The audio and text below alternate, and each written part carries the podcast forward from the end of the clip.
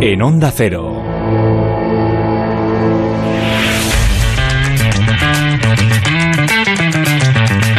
Cuatro cuartos.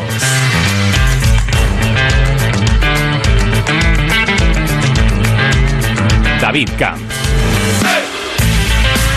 Muy buenas noches y feliz Navidad a todos y bienvenidos a un programa muy especial, dos horas de baloncesto, pero no te creas que solo va a estar dirigido a aquellos que les gusta el baloncesto. Para nada, no va a hacer falta que seas un gran seguidor, puesto que intentaré o intentaremos, y ojalá que lo consigamos, que te pique el gusanillo para conocer y acercarte más a un deporte que es sencillamente espectacular y que en estas fechas no se detiene. No solo no se detiene, sino que aprovecha el parón navideño del deporte rey, como es el fútbol, para tomar protagonismo. Y si eres de los que se saben todo, absolutamente todo el baloncesto, estás de enhorabuena, porque el menú que tenemos preparado es inmejorable. De primer plato, el mejor jugador de la Copa del Mundo China 2019. La pista te lo he puesto bastante fácil. Vamos a seguir el convite con el presidente de la CB, Antonio Martín, que nos tiene que contar muchas cosas y más, con la incertidumbre que nos vuelve a rodear en estos días. Y por si crees que ya solo nos quedan los postres, te equivocas. La jugadora con más partidos internacionales con España, la jefa, la capitana, la leyenda Laia Palau, se va a acercar a este particular partido de baloncesto radiofónico y endulzando todo el equipo de cuatro cuartos, inigualable con José Luis Llorente, Pepe Catalina, Alberto Pereiro, Edusel, alias papá de Mateo, ya sabes, Dona Médula, puro entretenimiento al fin y al cabo desde ahora hasta la una de la noche. Quédate con nosotros porque es un partido de baloncesto en los inicios de la hora golfa. José Luis Gómez, Nacho García y David Fernández dan las últimas indicaciones. Balón al aire, comienza el partido. El baloncesto se juega en cuatro cuartos. David Camps. Oh, Father, tell me, do we get what we The separation on that clock is three as Rubio now goes to work. Oh, Stops. we Trying to find get- a Waba. Flicks it up. Displays some touch. fall back, baby? now he picks the pocket of Christopher. Behind the back. Davis puts it in. Oh, mercy. Rubio and we're down.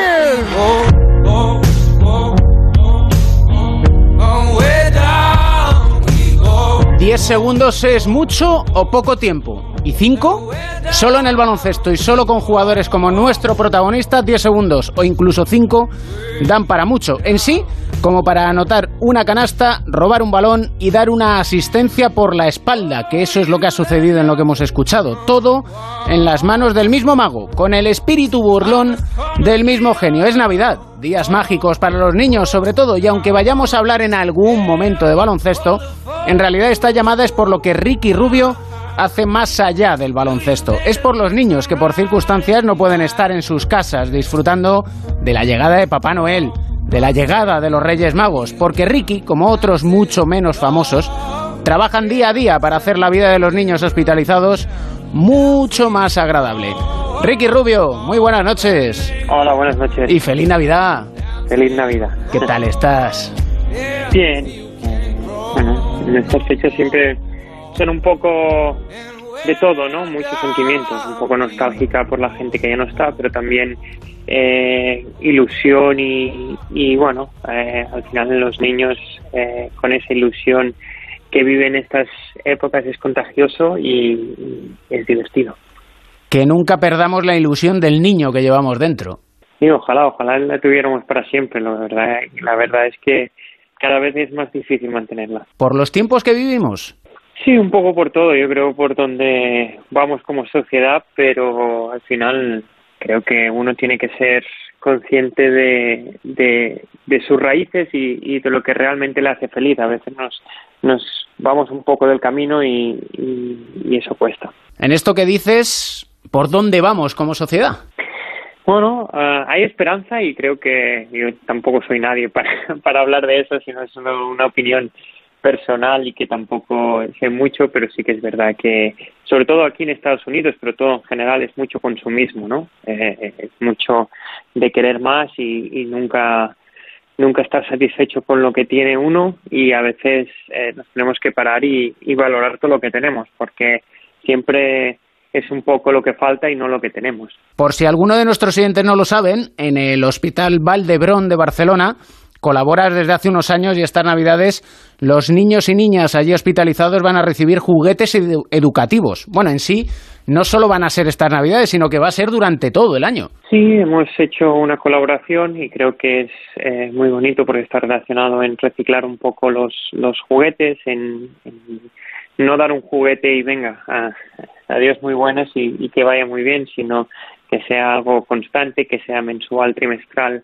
eh, llevar juguetes eh, nuevos para que los niños pues tengan esa nueva ilusión y, y al final lo siempre he dicho, ¿no? Eh, un juguete con tiene que estar con un niño. Y a su vez esta manera de hacer sirve para educar a los niños que son el futuro de nuestra sociedad y en sí ellos son los que tienen que crear esa sociedad de la que hablamos, ¿no? Sí, al final son proyectos que nos gustan cuando se retroalimentan y no tienen solo una un objetivo, sino tienen varios, ¿no? Y, y es enseñar pues estos valores de compartir, de reciclar, de, de saber eh, que el juguete tiene vida y que va más allá. Cadena de favores. Sí, es un poco también con lo que buscaba cuando abrí la fundación, ¿no? Que fuera un poco la fundación de todos y que todos pudieran utilizar una plataforma donde poder ayudar y entre todos hacer, bueno, aportar nuestro granito de arena y hacer un mundo mejor. Y entonces es un poco eso, ¿no? Eh, yo soy, siempre lo dije, ¿no? Soy un, tengo una pastelería, pues eh, no sé cómo ayudar, no tengo mucho dinero, pero sí que voy a dar un pastel al mes, por ejemplo, a, tal hospital para que los niños cum- que cumplan años tengan su pastel, ¿no? Y es un poco aportar con, con lo que tú tienes y con lo que eh, eres bueno, ¿no? Oye, ¿cómo marcha el proyecto del gimnasio para la recuperación de los niños y niñas que pasan por cirugías o por tratamientos duros como es la quimio? está desarrollándose y esperemos que, a- bueno, finales del año que viene, en septiembre o así, ya podamos eh, tenerlo eh, preparado. Es un- creo que el proyecto más grande que tenemos como fundación y creo que realmente es algo eh, muy especial. Necesito que me cuentes, ¿cómo das con personas como Tomás López, que ha impulsado lo que ha denominado Nixie for Children, que es trabajar a través de la realidad virtual para minimizar los miedos y la ansiedad que sufren los peques? Son personas que, que intentan, ¿no? que quieren aportar su granito de arena, que vienen a, a la fundación con nuevas ideas y como dije, ¿no? Esto es una fundación de todos, intentamos escuchar a todos los proyectos, ojalá pudiéramos hacerlo todos, pero eh, por desgracia no podemos, pero eh, es algo que, que sí que queremos que todo el mundo tenga su oportunidad, ¿no? Tu mente no para de trabajar, ¿no? No, al final son ideas que me van bueno, al final trabajar en, un- en una fundación creo que es de lo más gratificante en, ese, en este sentido. Sí que es verdad que hay momentos muy duros y hay momentos eh, que, aparte de que te recuerdan, pues que realmente eh, ves eh, lo desafortunados que son algunos o algunas y que nosotros nos quejamos por tonterías y, y es un poco eh, una llamada a la realidad, ¿no? Y al final, eh, bueno, siempre que estoy dándole vueltas al coco en ese sentido, eh, me gusta porque es totalmente altruista y, y me hace sentir bien. Y eso un poco, al final siempre he dicho, es un poco egoísta porque me hace sentir bien. Y si no, seguramente no lo haría, pero mejor que sea así, ¿no? ¿Y te sirve para controlar el ego? Bueno, eso por, por suerte creo que tuve o que he tenido, tengo una familia muy buena donde me inculcaron unos valores muy buenos, pero es algo que sigues trabajando a diario, ¿no? Al final es, es saber de dónde vienes, saber eh, que por jugar bien al baloncesto no eres mejor ni peor que nadie, sino todos somos iguales en ese sentido y nos tenemos que tratar todos iguales. ¿eh? Tuve los valores que trata a la gente como quieres que te traten a ti y, y esa es un poco la filosofía que, que eh, sigo, seguimos como fundación también y, y intento inculcar a, a mi hijo, ¿no? Mira, hay un niño que te quiere y que te admira, y mucho además, y que le conoces, que me ha mandado, bueno, en sí no ha sido él, ha sido su papá, un audio de WhatsApp para ti. Hola Ricky, soy Mateo. Felicidades por la temporada que estás haciendo. Te quiero hacer una pregunta. ¿Cuál ha sido la mejor canasta que has metido fuera de la pista? Muchos abrazos, besos. Hombre, el gran Mateo. eh, uf, no hay un logro en ese sentido que me quedaría. Sí que es verdad que abrir la fundación y tener el, em, la plataforma donde poder hacer muchos proyectos son especiales. Sí que hay algunos pues que tocan más que otros y son más ilusionantes, pero en general todos. No me quedaría con solo una sola canasta, ¿no? Al final creo que esto no es un partido donde puedas ganar con un buzzer beater, sino es algo que que es constante, es una maratón que vas corriendo y que vas eh, llegando a avituallamientos y vas y vas eh, viendo todo lo que has hecho, ¿no? Pero no no diría uno en, una canasta en concreto, así que lo siento Mateo, pero sí que bueno puede ser abrir la fundación. ¿Cuánto tiempo y trabajo te ha llevado a aceptar todo lo que te ha pasado? Ojo, bueno y malo. Uf, eso es un proceso que aún eh, estoy aprendiendo. Eh, muchas veces queremos cambiar las, las cosas como son y eso va bien por un, por un lado, pero por otro a veces hay que aceptarlas, aceptar lo que hay, eh, trabajar para que las cosas que queremos mejorar, pero también valorar hasta dónde hemos llegado y lo que hemos hecho. Eh, he hecho muchos errores en, en, mi vida, eso está claro. Eh, pero creo que también esos errores sirven para para que el día de hoy sea quien soy, ¿no? Eh, me han llevado pues a tener pues problemas, conflictos y eso sin sin eso creo que todo perdería un poco de valor, ¿no? Eh, creo que que bueno que aceptar con las cosas como son, pues poco a poco eh, a medida que me voy eh, haciendo mayor las aceptas más, aunque también te quejas más, ¿no? ¿Tienes quejas ahora? Ahora poco me puedo quejar, la verdad. Eh, tengo una familia sana, eh, estoy tranquilo, feliz y eso es lo más importante. ¿Qué me puedo quejar? Pues de cómo está yendo eh, lo de la pandemia. Eh, creo que, que también es muy difícil, ¿no? Nadie sabe, pero necesitamos unos líderes que lideren eh, de una forma menos caótica, creo. Eh, pero también decirlo desde la barrera es muy fácil y, poner críticas o, hablar mal de los demás al final si yo no, no, no he contribuido a nada positivo en ese sentido en cómo parar, ¿no? Sí que siguiendo las reglas de, de la normativa, pero es algo que, que mentalmente nos está afectando muchísimo a, a todos, creo, en general, porque es algo que, cansa muchísimo, pero que también viendo a familiares y, amigos sufriendo y algunos eh, incluso muriendo es, es, muy duro. Al hilo de lo que comentas y que es una realidad y lo será en los próximos años y es todo lo que nos está afectando a nivel mental la pandemia, por suerte se habla más de la salud mental, lo habláis vosotros los deportistas, nosotros lo hemos hablado bastante en privado y el hecho de que personas como tú, como Kevin Love, de Mar de Rosen, Simon Bales, reconozcan que pasan por problemas mentales lleva a entenderos más y que el hecho de mostrar debilidad en realidad os hace, nos hace más fuertes? Sí, al final eh, lo decían, ¿no? Eh, no enseñes tus debilidades para que así no te puedan atacar.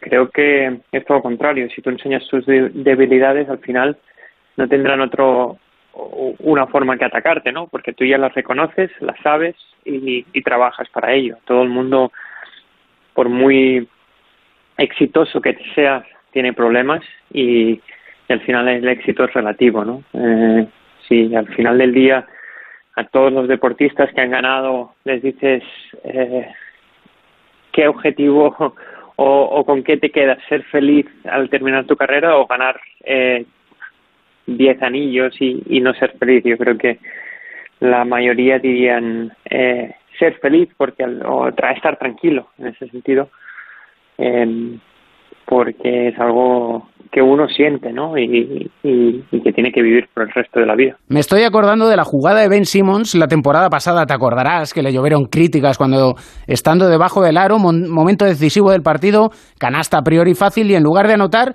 saca el balón fuera en una muestra evidente de lo que es bloqueo mental. Sí, la mente te juega eh, bueno, juega juegos que a veces son divertidos y a veces son muy difíciles de, jugar ese partido, ¿no? Y, te bloqueas. Eh, algo tan sumamente fácil como podría ser Ben Simmons un mate con físicamente lo, lo que era o lo que es em, y no decidir ir a por ello dice mucho de la, del bloqueo que tenía mental, ¿no? Y es algo que se tiene que respetar. Uno mismo creo que trabaja y ojalá no le pasara a nadie, pero cuando te pasa eh, es algo que no puedes controlar, que tienes que trabajar en ello y que en ese momento pues, eh, aceptas las circunstancias. Y este año ha sido un año muy emotivo en la selección y de despedidas. Pau Gasol del baloncesto, Marc y Sergio que dejan la selección. Sé que queda mucho, ¿eh? pero ¿de qué depende que pueda ir o no Ricky Rubio al Eurobásquet del año que viene?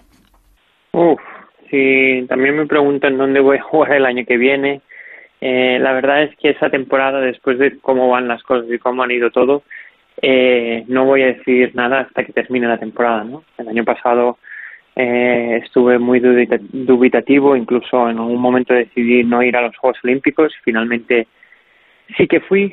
Han sido años personalmente para todo el mundo, creo, eh, diferentes eh, por el tema de la pandemia y, y quiero plantearme muy bien eh, cómo seguir eh, mi vida, ¿no? En ese sentido, eh, el baloncesto es gran parte y para ello también le dedico mucho tiempo, pero también con un niño de dos años, eh, con mi familia, quiero pasar tiempo y, y por muchas restricciones que han habido, desde no poder viajar a, a no poder eh, ir a, hacer vida lo que antes era normal, ¿no? Eh, y es un poco lo que necesitaba el verano pasado y, y tampoco acabó siendo así. Veremos cómo, cómo va este verano. ¿Y ¿Te has planteado cuántos años quieres jugar al baloncesto? A veces juego ese juego y, y nunca, nunca, nunca, nunca sale un número, nunca sale eh, exacto, ¿no? Eh, y al final también con mis amigos, ¿no? Decimos ojalá algún día llegue a jugar en Masnou con, con, con vosotros, con los amigos que empecé. Pero claro, si son a los 37, 38, 39, 40, no sé, a, a los que sean, no son los mismos los míos que sigo jugando profesional a ellos que llevan tiempo casi sin jugar, ¿no? Así que realmente me lo voy a tomar año por año. Eh, sí que es verdad que aún soy joven y bueno, con 31 años aún me queda, pero tampoco quiero mirar mucho más allá, ¿no? Lo que decía, si pienso mucho en, en el futuro dejo de disfrutar en el presente y eso es lo que realmente uno tiene que estar eh, consciente de eso. A lo que no juegas es a pensar qué te falta para conseguir como jugador. No, eso al final es consecuencia de lo que de lo que uno hace y no tiene que ser porque eh, el único objetivo, ¿no? En, Pau Gasol creo que ha sacado el, el documental con el perfecto eh, titular y es un poco disfrutar del camino, ¿no? Que al final la meta está muy bien, pero es el camino lo importante, ¿no? Oye, en ese camino, ¿cuál es el de Cleveland Cavaliers? Porque yo os estoy viendo y la verdad es que me lo paso bomba con vosotros. Estamos disfrutando, somos un equipo joven con mucha ilusión y están saliendo muy bien las cosas, mejor de que de lo que nadie esperaba, la verdad, y eso eh, uno lo disfruta, ¿no? Lo que te he dicho, pensar en el futuro no te deja pensar en el presente y ahora pues vamos a disfrutar eso, ¿no? Este buen inicio y esperamos que, que dure toda la temporada para poder llegar a playoff. ¿Quién está siendo el mejor jugador de lo que llevamos de temporada? Bueno, Kevin Durant y Stephen Curry creo que son dos jugadores que, que bueno, que están a, a otro nivel ahora mismo, sobre todo anotando el balón, pero en general llevando el peso de dos equipos, otros dos mejores equipos de la NBA. Pero bueno, ahora con Durant, que el otro día entró en, en, en protocols, eh, la verdad es que al, no se sabe muy bien cómo va a ir todo, ¿no? Porque estar 10 días parados no ayudan para nada. Pero para mí, pues ahora mismo Kevin Durant está a un nivel espectacular. Y tú, más de 5.000 asistencias. ¡5.000! Son bastantes. Es un número que el otro día me lo, dieron, me lo dijeron y incluso me dieron el balón de partido y, y es algo para estar orgulloso, ¿no? Y es lo que decía, es una consecuencia de, de, de la longevidad y, y, y de, de ir haciendo sin pensar en una meta exacta, ¿no? ¿Viste el hilo de Twitter de NBA España con todas las, asisten las asistencias o buena parte de ellas? Vi, vi algunas, algunas asistencias y, y algunas muy divertidas. ¿Cuál es la que dices, Buah, esta jugada es que la abordé? Uf, ah, Igual me quedaría uno que hice en el campo de los Lakers, que hay un balón por el suelo y de espaldas veo a, a Brandon Ross eh, corriendo y, y la lancé pensando en que iba a ir para allá y, y- y fue acertado. La intuición del mago, que es lo que tenéis. a veces sale, a veces no. Quiero terminar con una canción que para ti significa mucho. No son problemas, son oportunidades de mejorar y superar adversidades. Tú tienes gran poder, solo quiérete. Puedes lograr cualquier cosa esforzándote. Todo es mental, todo es como lo percibes. Tú puedes cambiar la percepción de lo que vives. La La, verdad belleza es que está en los nunca- ojos del que nunca mira. había Todo es escuchado del tanto. color Tengo un de amigo la que le gusta mucho, ¿no? Recibe. Eh, ¿Cuántas este tipo de música y nunca me había parado a escuchar la, la letra exacta, solo el, el ritmo. Y cuando más amor das, mejor estás. Eh, se lo tatuó un, un amigo mío. y, y- y la verdad es que tiene mucha bueno mucha razón Eh, eh, es lo que decía en la fundación eh, es un poco egoísta pero cuando más involucrado estoy en la fundación y más cosas y más proyectos hago más feliz estoy. Entonces eh, es algo que, que intento buscar. y a veces cuando nos hace falta algo intentamos eh, buscar y, y que nos den cuando a veces es mejor dar eh, que recibir, ¿no? No te voy a decir nada que no sepas, solo una cosa. Gracias por ser como eres, Ricky. Muchas gracias, David. La verdad es que siempre es un placer hablar contigo y, como siempre digo, ¿no? Eh, eh, esto del, del baloncesto se cruza con, con gente y, y, bueno, mm, periodistas que, que cruzan y que, que quedan como amigos. Ah, hay pocos, la verdad, pero contigo siempre ha sido un placer. Cuida mucho a la familia, cuídate tú mucho, sabes que se te quiere. Y felices fiestas, Ricky. Felices fiestas y un abrazo a todos. mejor estás. Mejor estás. Mejor estás.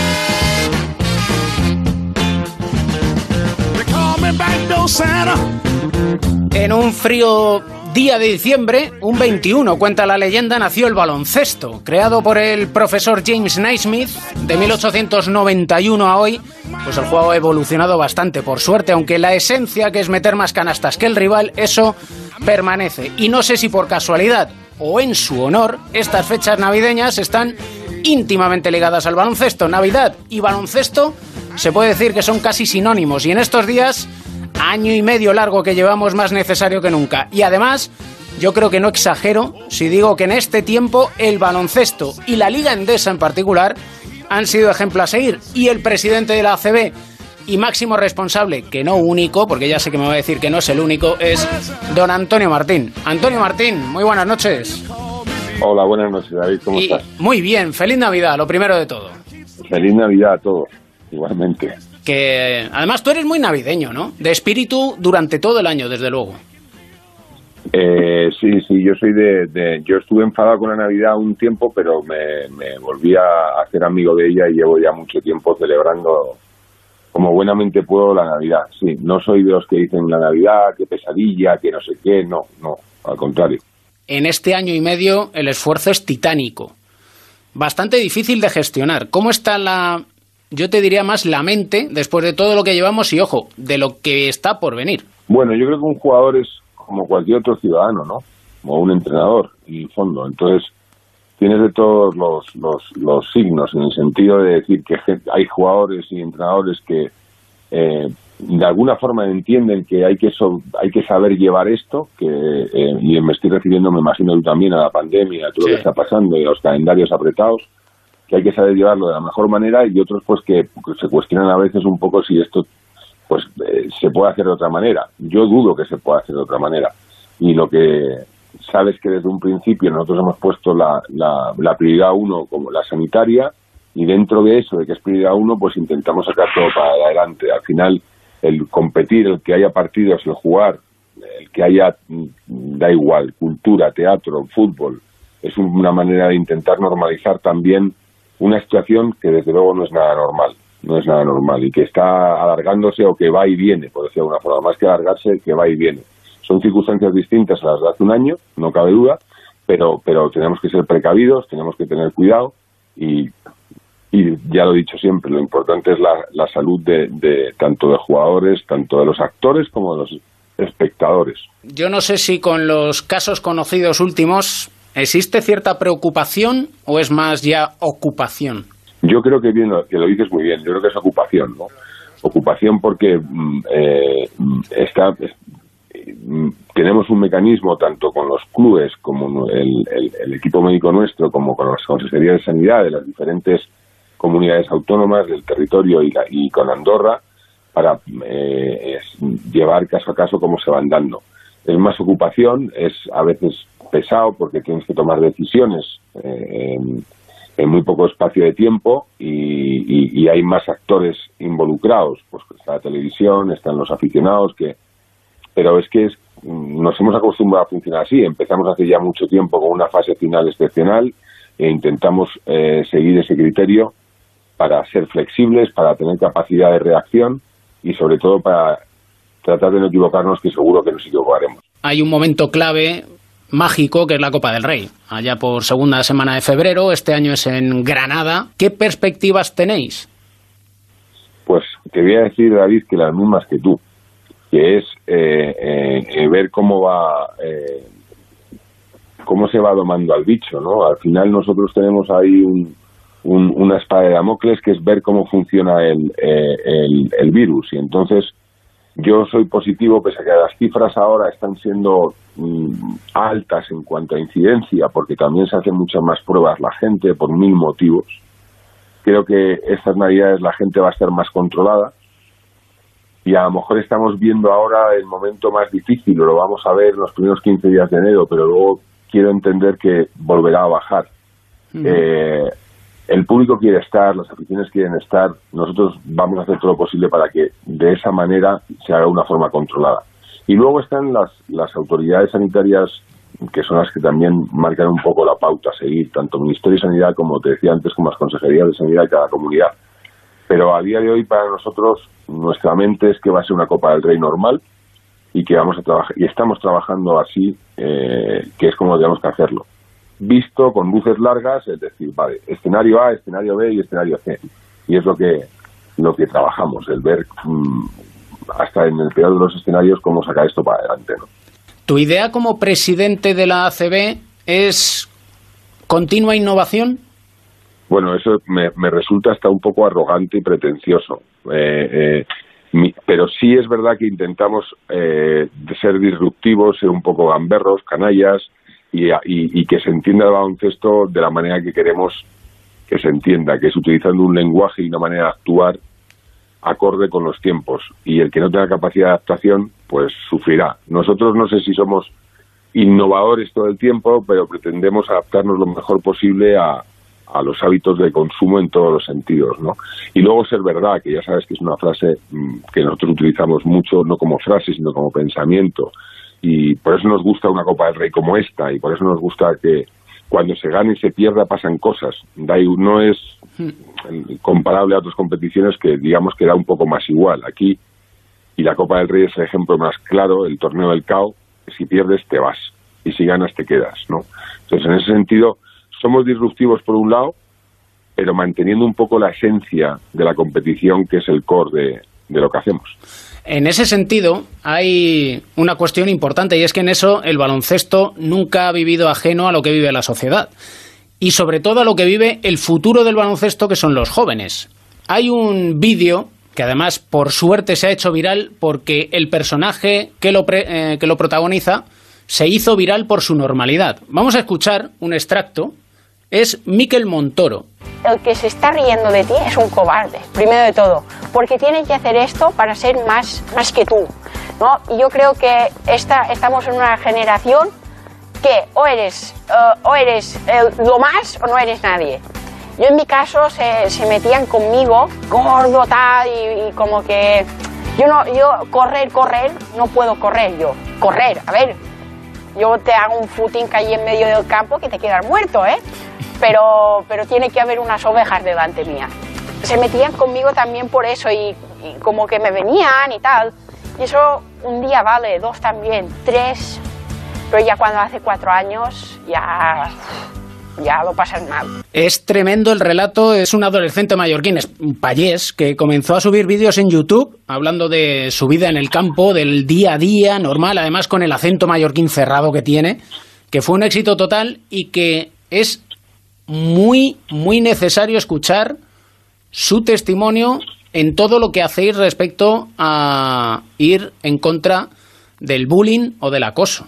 Sí, Miguel se, se ha sumado de una manera no generosa, sino lo siguiente, a, la campaña Actuamos contra el Bullying nuestra. Y, y, a mí lo que más me impacta del vídeo, como dices tú, es la verdad que lleva, ¿no? la naturalidad que lleva y explicando las cosas. Hay otro extracto que, hay otro momento de, la entrevista donde dice eh, lo que le llama la atención es que cuando sufres bullying en un colegio, el que te tienes que ir es tú, y los que se quedan son los acosadores, ¿no? Entonces, eh, él lo suelta como lo ha sentido, lo ha vivido y, denunciando lo que él cree, que yo estoy muy de acuerdo en todo lo que dice. Eh, es una suerte que la gente como Miquel y anteriormente otros se junten, jugadores que nos ayudaron mucho en el quinteto contra el bullying el año pasado, que se sumen a, esta campaña. Eh, yo creo que es una lacra que, es, que existe, que a veces ahora empieza a tener cierta sensibilidad más la sociedad, los medios y todo, pero que no vamos a parar en ese sentido, porque, bueno, pues igual que ahora las enfermedades mentales han puesto un poco más, digamos que eh, en la conversación de la calle, y yo creo que era necesario, pues hay ciertas cosas que mm, parece que la sociedad tiende a tapar, y a mí no me gusta que se tapen, sino que se destapen y que se luche contra ellas y se encaren. Y es que es inadmisible que una sociedad tape aspectos tan execrables como es esto del acoso escolar. Al 100% de acuerdo.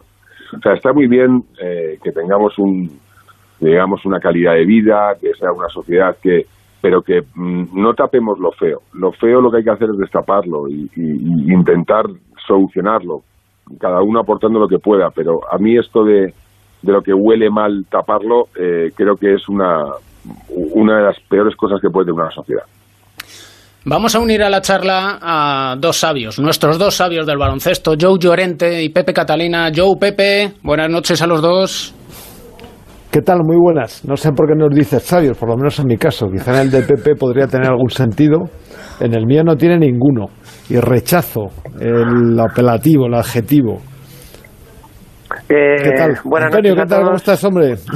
Bien, bien, bien. Eh, eh, te, recomiendo que cuando quieres que rechacen ese apelativo te pongas más, más divertido, porque si no parece que te pones muy serio para decir que rechacen el apelativo de serio. No, hombre, es que un, vamos a ver, un adjetivo de este estilo eh, conlleva mucha responsabilidad, ¿no? y claro, uno no está para ir sopesando ahí las respuestas con, con una balanza romana, ¿no? Sale lo que sale por la cabeza en esos momentos y ya está, ¿no? Pepe, es incorregible incluso en Navidad. No, bueno, no le llega el espíritu navideño, ¿no? Yo creo que es la constante de nuestros podcasts. Yo hubiera echado de menos que hubiera pasado una cosa diferente a la que ha sucedido, si te soy sincero.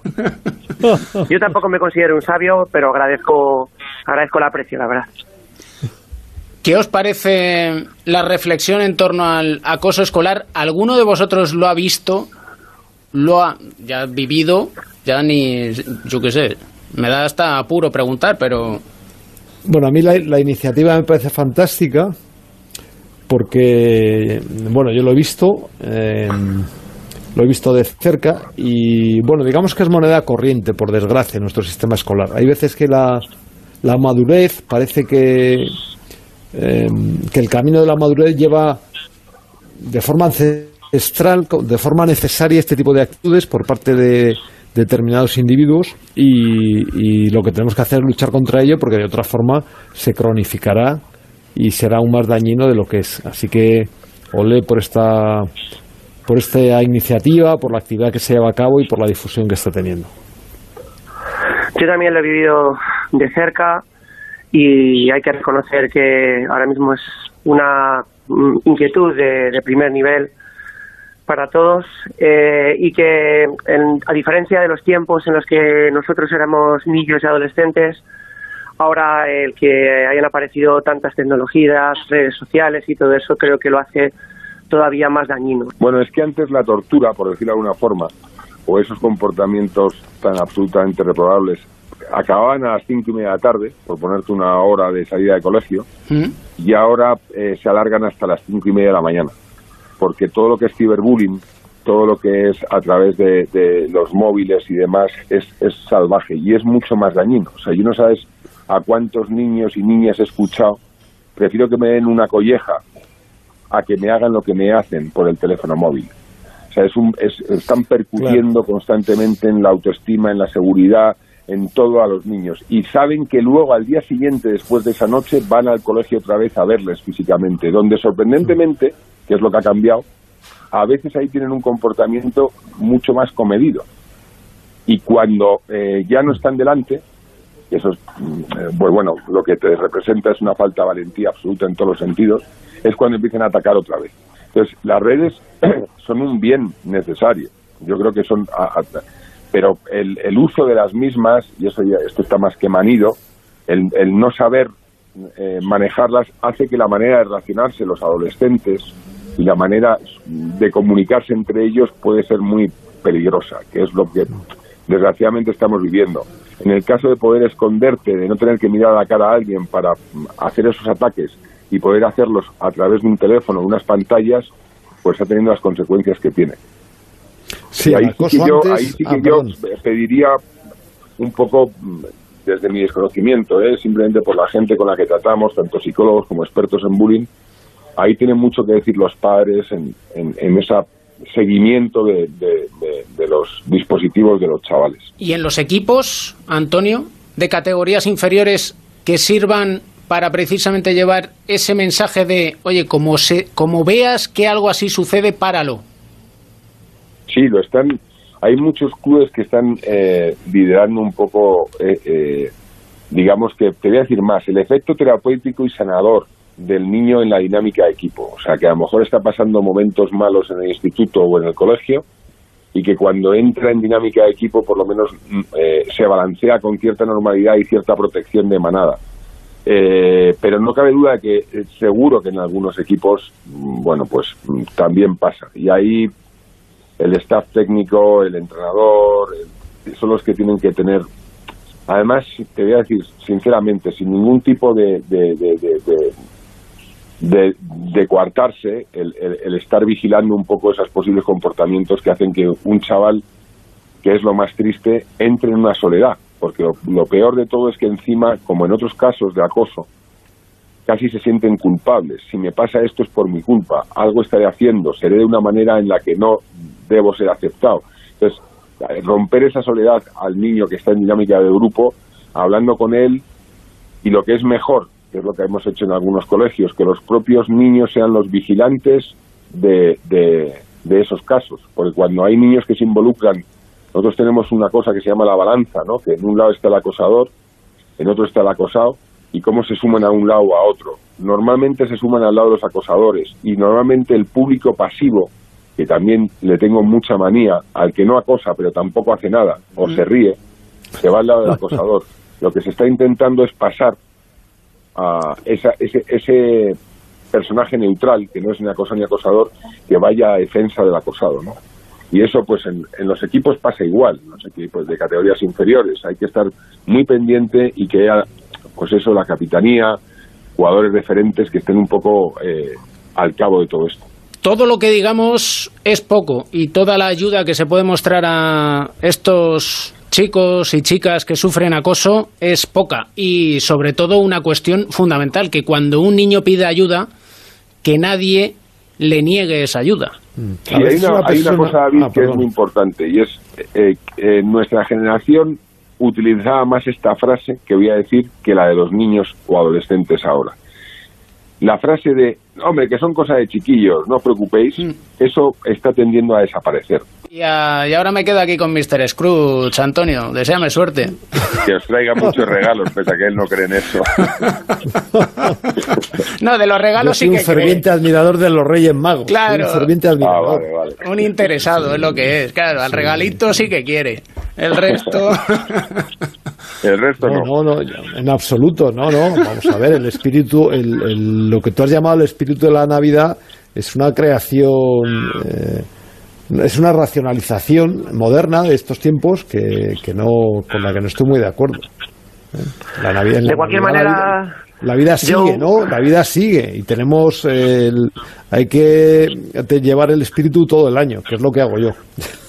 Que te- quería decirte, Joe, que tanto Antonio como tú, y como decía David al principio del, del programa, baloncesto es Navidad y el baloncesto empezó a ser Navidad o era relacionado con la Navidad para muchos por el torneo de Navidad del Real Madrid, del que vosotros fuisteis partícipe muchos años. Así que al final, eh, a vuestra manera, y en este caso, hablando de, de ti por tu concepción de la Navidad, habéis hecho que esas, esas fiestas, esas celebraciones, cada una a su manera, hayan sido entrañables y hayan, hayan servido para que nos engancháramos al baloncesto muchas personas de aquellas generaciones.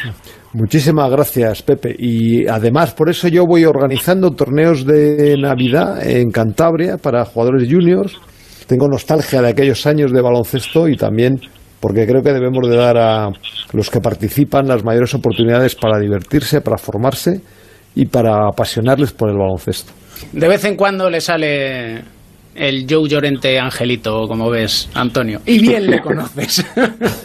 Joe Llorente es un angelito. Aunque intente disfrazarse de otra cosa, es un angelito. O sea que Gracias, Antonio. gracias. Felices fiestas, Antonio, y muchas gracias. un abrazo muy fuerte Felicidades. para todos. Feliz Navidad. Chao. Un abrazo, Antonio.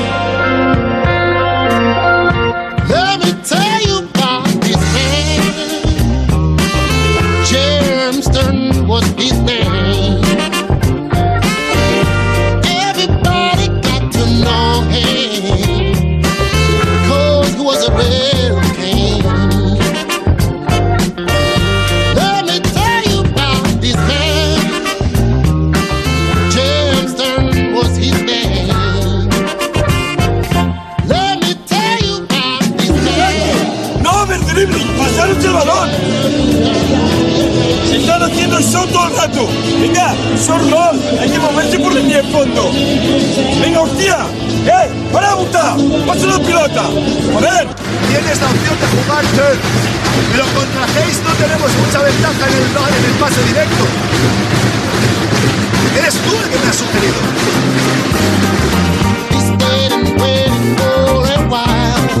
Hemos escuchado Joe, Pepe, a dos entrenadores hablar de short, short roll y turn. A mí me lo expliquen, por favor.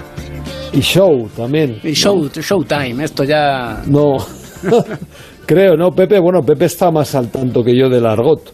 Eh, de hecho, a mí, a mí alguna vez me ha pasado, viendo algún partido de televisión, escuchar una, una expresión en, en inglés, que no entendía, por supuesto, preguntarle a mis hijos, que mis hijos son jugadores en la actualidad, y tampoco saber mis hijos a qué se refería el comentarista, que probablemente era un término tomado de los comentaristas americanos, ¿no? Así que en esas estamos. Bueno, yo creo que mm, lo hemos hablado otras veces, ¿no? Eh, está bien la importación de ciertas cosas siempre del baloncesto norteamericano, eh, pero todo tiene su medida, ¿no? Y en el equilibrio siempre ha estado el punto ideal. La. Eh, ahora, eh, eso es. Eh, ahora mismo, pues, eh, y es que además, si os dais cuenta, los entrenadores acaban siendo repetitivos, ¿no? Eh, y a, a mí me pasa, no solo por verlo comentando los partidos y escuchándolo eh, por los auriculares, viéndolo como espectador, viéndolo como profesional del baloncesto que soy eh, en un club. Eh, al final, eh, de repente, habíamos empezado con el pick and roll, que el bloqueo, eh, que es- ha sido el bloqueo directo de toda la vida, ¿no? En toda la vida. Y, y, y que se entiende perfectamente. Y yo soy muy de, eh, muy de influencia eh, norteamericana en cuanto al baloncesto y todos estos conceptos pero y todo ese, ese lenguaje, pero es que creo ahora para, para definir cualquier cosa hay que utilizar un término en inglés. Me da la, y me da la sensación a veces como que si lo dices de eso, de esa manera, como diría Leo, Leo Harden, tienes más pegada, ¿no? Parece como que, que suena, suena un poco así, ¿no? Que, que si, si, me- si en vez de decir eh, salir de, de un bloqueo por línea de fondo es un double stack o, o, sea, o- o cosas Sí, así, cuando o... el tiro, por ejemplo, con paso atrás, que dicen un step, back. Step ¿no? back, sí, que, me, back. que me Cuando suena un poco hay a los Beatles, hay- ¿no? Bueno, está... A, a mí, por ejemplo, lo del alley me parece que tiene su cosa, ¿no? En vez de a lo mejor juego aéreo, juego por encima del aro, lo del step back, a lo mejor es una cosa que incluso el step back, según lo estás escuchando, mentalmente te está viniendo ese movimiento, ¿no? Y lo que es Mr. Scrooge sigue siendo el gruñón. El gruñón, el gruñón. Y ya luego- está. y- y lo- el y luego el enanito muertos- gruñón. Es que los tiempos muertos ahora es el entrenador se calla un momento, se reúne con los suyos, hasta la siguiente hacemos cuatro abajo. y, y, y ha perdido, Sí, sí, que- que lo- algunos lo dicen en inglés, y han perdido eso, ¿no? Han perdido el de eh, esa, ¿no? La, la arenga, el, el dar unas instrucciones concretas. Y si el hacer el cuatro abajo en una pizarra, eh, pues en un momento Sí, determinado lo muchas puedes veces- desde la banda, ¿sabes? Sí, mu- muchas veces el baloncesto no depende tanto de la, tec- de la técnica o la táctica como depende de la energía, de la motivación, ¿no? de, de la actitud de, de los jugadores.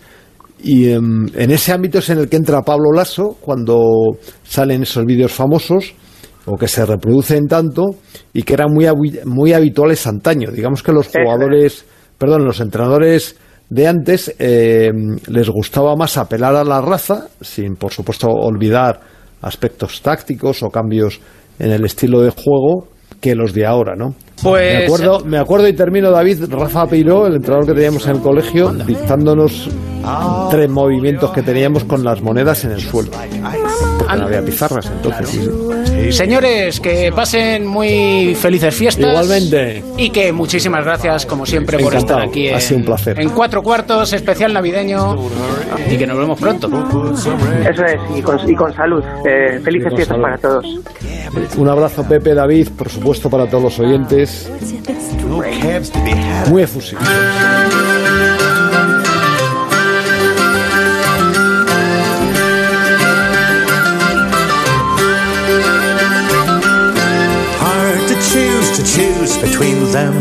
Esta canción que suena es de un grupo clásico británico, Jethro Tull. David Sad City Sisters se llama la canción y supone su regreso 18 años después. Y nuestro protagonista, hombre, no ha tardado tanto en volver al baloncesto, pero ha estado un, un tiempo alejado del deporte antes de regresar como team manager de la selección absoluta masculina. Don Carlos Jiménez Carpanta, buenas noches. Hola, buenas noches David. Y feliz Navidad, ¿eh?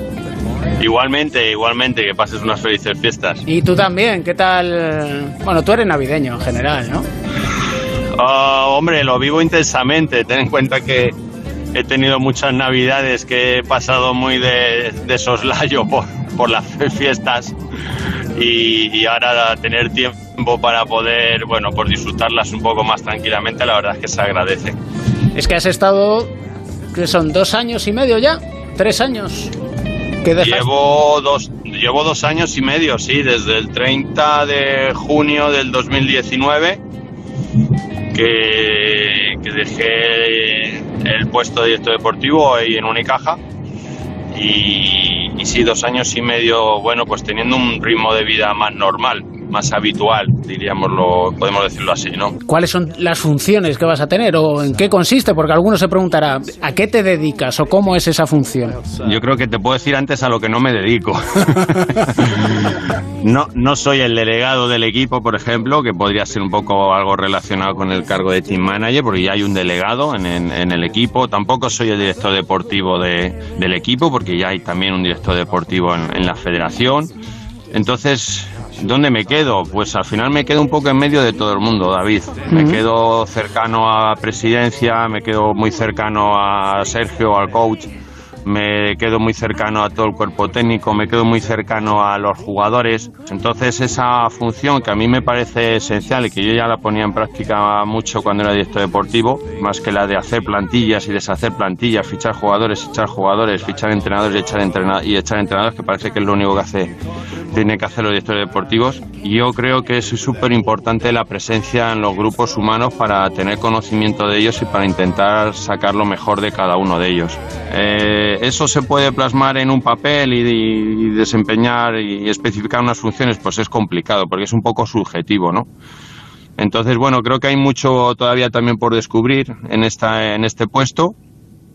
Y, pero bueno, creo que mi experiencia como jugador y como director deportivo me va a ayudar porque me da los dos puntos de vista necesarios eh, para desempeñar esta actividad. Tampoco le veo mucha diferencia al Carlos Jiménez capitán. bueno, si me apuras, eh, podría ser una extensión, pero volvemos a lo mismo. Ya hay un capitán de ese equipo, ¿no? Es un capitán que vive más el, grupo el grupo de los jugadores. Eh, no, yo creo que con sus matices, evidentemente, pero no es lo mismo. Estás un poco un escalón por encima y aglutinas un poco a, los pensamientos y a las necesidades de, de todo el mundo vamos, vamos a ver, es una, al final es una persona de apoyo, de ayuda, no justificar los caprichos, evidentemente, y, y, sobre todo, pues todo en, en línea que el, equipo y el grupo pues tengan el mayor rendimiento posible, ¿no?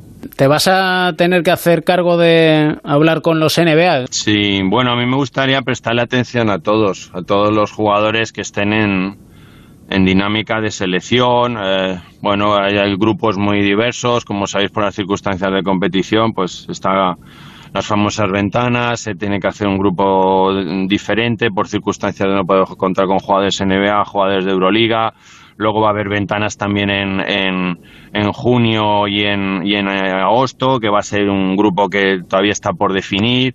Eh, bueno, pues que, que escuchen, ¿no? que sientan a la selección ahí, ahí cerca ese contacto, bueno, pues eh, será, pues eh, debido a las circunstancias COVID, pues estamos todavía por, por verlo, ¿no? Si podremos, ser presencial o, bueno, pues tendrá que ser vía, vía telefónica, o sea que está todavía un poquito por, por definir, estamos esperando circunstancias. A mí me encanta la selección de las ventanas. Sí, sí, yo, yo lo viví con pre-europeos, pero eran diferentes los grupos, porque es verdad que hay, bueno, pues sí podíamos acudir todos los jugadores y al final los grupos que se hacían para esas competiciones pues también se mantenían durante el verano o había pequeñas modificaciones. Nuestras circunstancias son nuevas, pero bueno, ya venimos de una situación en la que se ha gestionado de una manera extraordinaria, ya se ha convivido con un grupo de, de ventanas, con jugadores de ventanas que han tenido presencia al final en campeonato inferior, que yo creo que eso es una grandísima noticia. Se ha vuelto a ser campeón del mundo con todo con este nuevo escenario competitivo. Y, bueno, pues eso nos da ya una línea de seguir trabajando y desde luego coincido con lo que tú comentabas hace un momento, el espíritu que se vive en, en, los partidos de las ventanas, lo que se genera, la ilusión, la predisposición que hay a participar en esos grupos es algo excepcional y, y bueno, pues que a mí me ha hecho revivir muchos sentimientos de hace unos años. ¿Como cuál? Pues el deseo de estar, el deseo de formar parte del grupo, el, estar por encima de las circunstancias. Todo el mundo hace hay un esfuerzo extraordinario por estar presente, porque viene de dinámicas de sus equipos y al final es un esfuerzo extra lo que tienes que hacer. La predisposición de los clubes también es excelente. Digamos que va todo el mundo de la, de la mano, ¿no? Y, y creo que en esa buena sintonía pues es mucho más, más fácil trabajar, ¿no? Y, y que todas las cosas pues, se acerquen lo máximo posible a que den un buen resultado. ¿Tienes calculado cuántas horas pasaste como jugador con Garbajosa? Muchas, no, no. Muchas nos conocemos desde la edad junior prácticamente, que jugamos uno contra el otro en un campeonato de España con yo 18 años y él 17 años, o sea que imagínate, pues hace ya muchos años. ¿no? Ha llovido un poco, ¿no? Pero nunca lo habías tenido como jefe. Es más, tú eras el capitán. Bueno, él es más jefe ahora mío que yo. yo era suyo cuando era capitán, pero también es verdad que la relación con Jorge es, es muy cordial. Tampoco, evidentemente, respeto mucho el cargo. Siempre en toda mi carrera he respetado muchísimo a la autoridad y ahora lo sigo, lo sigo haciendo pero bueno, creo que lo que ha pesado sobre todo en este planteamiento es una relación humana y el y como él dijo en su momento cuando me presentó al grupo, bueno, pues pensando que era la persona una persona muy válida para desempeñar esta función. ¿Les vais a explicar a los nuevos por qué lo de muro? ¿Por qué lo de muro? Pues bueno, explica muchas veces, ¿no? Porque somos un muro en defensa siempre, ¿no? Al final se, se crea todo desde la defensa. Yo creo que eso ya lo saben todos, ¿no? No lo sé, no lo sé, no te creas, ¿eh? ¿A ti hay alguna canción que te guste mucho? Soy bastante ochentero, David. O sea que, de hecho, hace poco me he comprado un, un revival ahí de tocadiscos. Uy, va, ¿qué me dices? ¿Cuál? Y sí, sí, estoy... No, bueno, me compré un plato, un giradiscos. Ah, qué bueno. Compré un par de altavoces y estoy recopilando un poco música de aquellos, aquellos años. De los Así es que 80. igual- Pues lo que Sí, pasa es que los cualquier 80 cosa de tenía los una grandísima variedad musical, porque ahí... Claro, pero por ahí lo, por, por ahí lo que quieras. Me gustaba mucho Police, Sting, Simply Red, George Michael, Madonna, pues todos los clásicos, ¿no? De aquella época. Phil Collins, de ahí cualquiera de ellos. Pues un clásico clasicazo como, como Roxanne. Oh, perfecto. Estás en alguna noche vieja sonado, ¿eh? Bueno, alguna noche vieja y algún entrenamiento. ¿Ah, sí? Porque sí, resulta que me la ponen de vez en cuando cuando voy al gimnasio. Nos ponen la música esta de Roxanne. Tienes que hacer una repetición. Por cada vez que dicen Roxanne en la canción, tienes que hacer una repetición de un ejercicio. Entonces me da rabia por una canción que me gusta mucho, pero a veces me trae malos recuerdos de lo que sufro. Sí, sobre todo porque ya la décima vez que te hagan hacer Sí. el ejercicio vas a decir, mira, oye, Sí, sí. Estoy- Sí, hay una, hay una serie rápida de varios Roxanne que dirías tú, uff, ¿en qué momento? Esto no se acaba nunca. Sí, sí. Eso que se lo digan a Copland ahí con la, con la batería que dice, venga, deja, de- deja de dar ahí a la baqueta y, ca- y cállate, Steam, por favor. que mm, tengas muy felices fiestas, muy buena salida Igualmente. entrada del año y sobre todo que, bueno, que el relevo está, está garantizado. Los éxitos, pues no. Na- nadie sabía que iban a ser tan buenos los Pau Gasol y compañía, o igual sí. Yo creo que acabas de hacer un buen resumen, David. Me parece una frase muy apropiada. El relevo está garantizado, pero los resultados no lo sabemos. Evidentemente, eso el deporte nunca lo vas a saber, pero, pero creo que ya hay una buena línea de trabajo de los últimos años, que viene gente nueva y que relevo va a haber. Para, veremos a ver qué se consigue. Un abrazo enorme. Igualmente, David, cuídate mucho.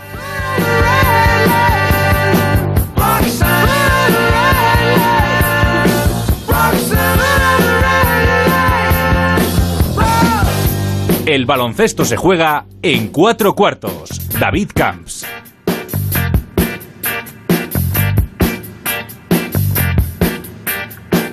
Since I knew you, I wouldn't talk down to you.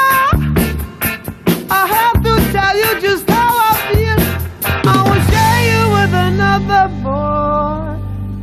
I know my mind is made up. So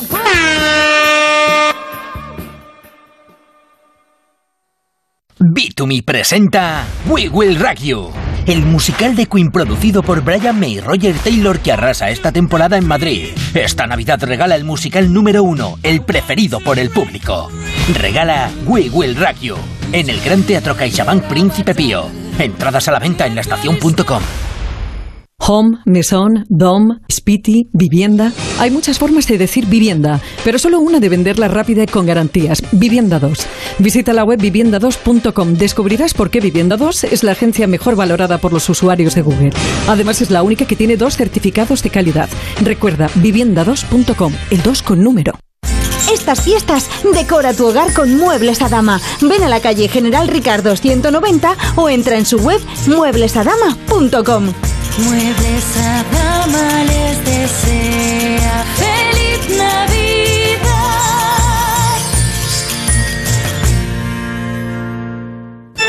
Los humoristas de Más de Uno se cuelan por la antena tres veces a la semana, pero no es suficiente. Por eso, ahora también hacen un bis intempestivo los viernes en un horario especial para juerguistas, insomnes y para mi primo Juan, que le pilla currando y así se entretiene. Este programa se llama... Grupo de WhatsApp. Oye, ¿pero esto qué es? Que porque cambiéis de música no tiene por qué cambiar también el locutor, ¿eh? Los mejores momentos de la hora de la guasa de más de uno con Carlos Latre, Leo Harlem, Goyo Jiménez, Sara Escudero, Agustín Jiménez, Jesús Manzano y Leonor Lavado. Todos los viernes de 3 a 4 de la madrugada en Onda Cero. Se llama Grupo de WhatsApp, no WhatsApp. Es un juego de palabras, pero no sé si lo habéis pillado. Como son humoristas y tienen mucha guasa, pues Grupo de WhatsApp. Lo siento.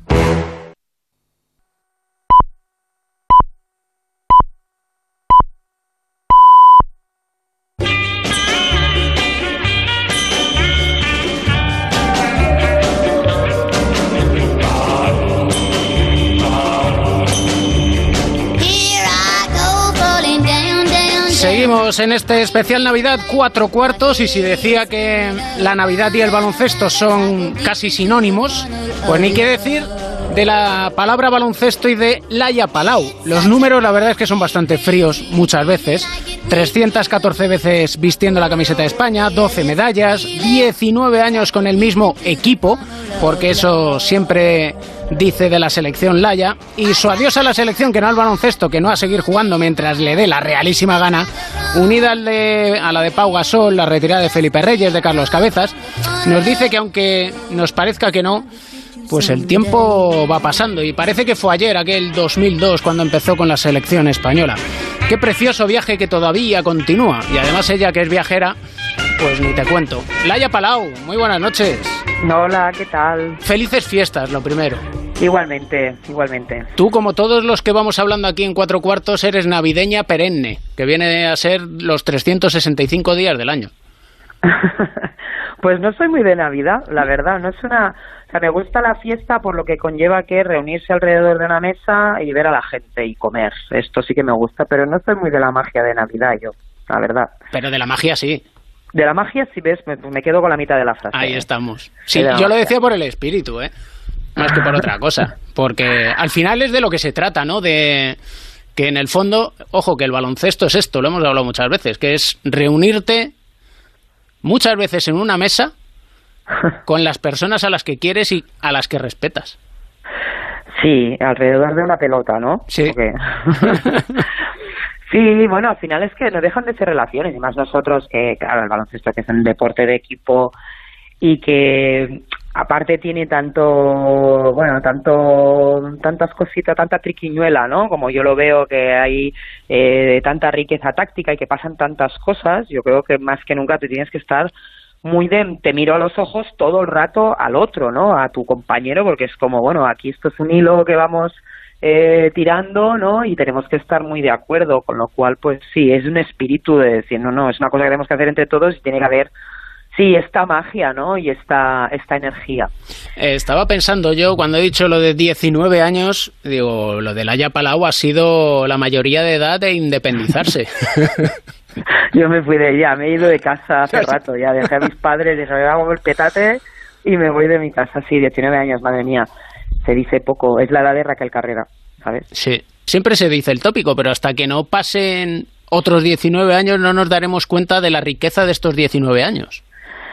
Es que ha sido muy maravilloso. Yo tengo esta, bueno, ya, lo, lo hemos hablado muchas veces, estoy tan contentísima de, de haber podido formar parte de, de todo este camino y no solo del momento exitoso, sino de todo, de todas las partes. La verdad es que todo es, es bonito. En la vida, pues obviamente hay lados muy buenos y lados muy oscuros y también pasar por estos lados oscuros eh, forma parte de esa construcción y he tenido mucha suerte porque realmente hemos tenido años muy maravillosos y los he podido vivir igual que hay muchos años que remábamos eh, sin parar y conseguíamos pues cositas un poco más pequeñas pero pero válidas para bueno para seguir creciendo y seguir soñando no y ahora pues bueno pues se acaba un ciclo y hay que empezar otro pero bueno es eh, el rey león no o sea que no ¿sabes? O sea, no hay no hay más tu tía Ten cuidado que te ponen ahí en, en lo alto y todo esto es tuyo. Simba, pequeño Simba. Ay, no, no, no me, no me apetece tampoco que tener muchas pertenencias, porque luego hay que sufres mucho también si tienes muchas cosas. Yo de momento me quedo con las cosas que puedo eh, poseer de verdad, que son todas esas experiencias y esas vivencias, el, el cariño, sobre todo de la gente con la que he trabajado, que esto sí que, que lo siento y que han sido unos años espectaculares. Es que 19 uf, da para mucho, ¿sabes? ¿Este año cómo lo definirías? Pues eh, bueno, yo estoy en un proceso personal eh, particular como todos, ¿eh? como cada año, todos los años son, son, trayectos que vas haciendo, pero el tema de dejarlo con la selección obviamente ha marcado cosas, no por nada, porque esta decisión yo ya la tenía tomada, pero viniendo del verano, el verano como ha sido, eh, empezar eh, con el club, estamos teniendo también un arranque que está muy bien en resultados, pero estamos sufriendo mucho por lesiones, la sensación está física de de que el verano me está pesando de madre mía, que es que no has descansado, que tal, tal, tal. Eh, y bueno, dejarlo con la selección pues también es un, un punto y aparte importante, ¿no? Aunque yo quiero estar ligada a seguir, seguir ligada a esto, ¿no? De alguna manera, porque porque me gusta y me, apetece y creo que puedo aportar cosas.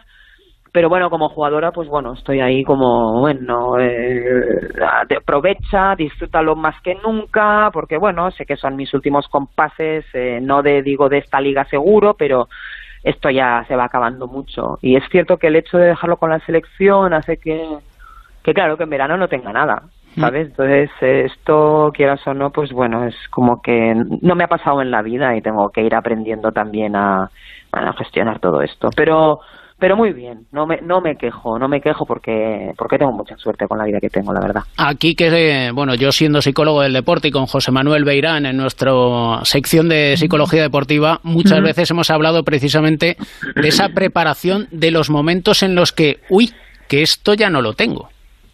Sí, bueno, y me va a venir como a todos los deportistas que lo dejamos, son esos momentos de tiempo, sabemos que es duro, por mucho que te hayas preparado, por mucho que, que tengas una- un futuro profesional, por mucho que estés ligado a cosas que te apasionen, nuestra relación con el baloncesto es muy particular y, y claro, yo es que claro, tengo 42 tacos, tío, o sea, es que no es que lo deje con 32 que dices, bueno, eh, has hecho esto un rato en tu vida, pero no, es como ya he hecho esto mucho rato en mi vida, ¿no? Y mi vida y mi persona se ha construido muy alrededor de esto, aunque siempre he intentado mantener mucho esta parcela muy de Laia, ¿no? De no ser la Laia Palau, sino de tener mi propia vida, ¿no? Y que me ha ido muy bien, pero bueno, que al final el, el batacazo y el momento de decir, hostia, ¿dónde está esa adrenalina de la Euroliga de los miércoles, la de los sábados? Eh, ¿No? Eh, al final somos muy adictos a, a este tipo de experiencias y a, y a, bueno, y a estar siempre en movimiento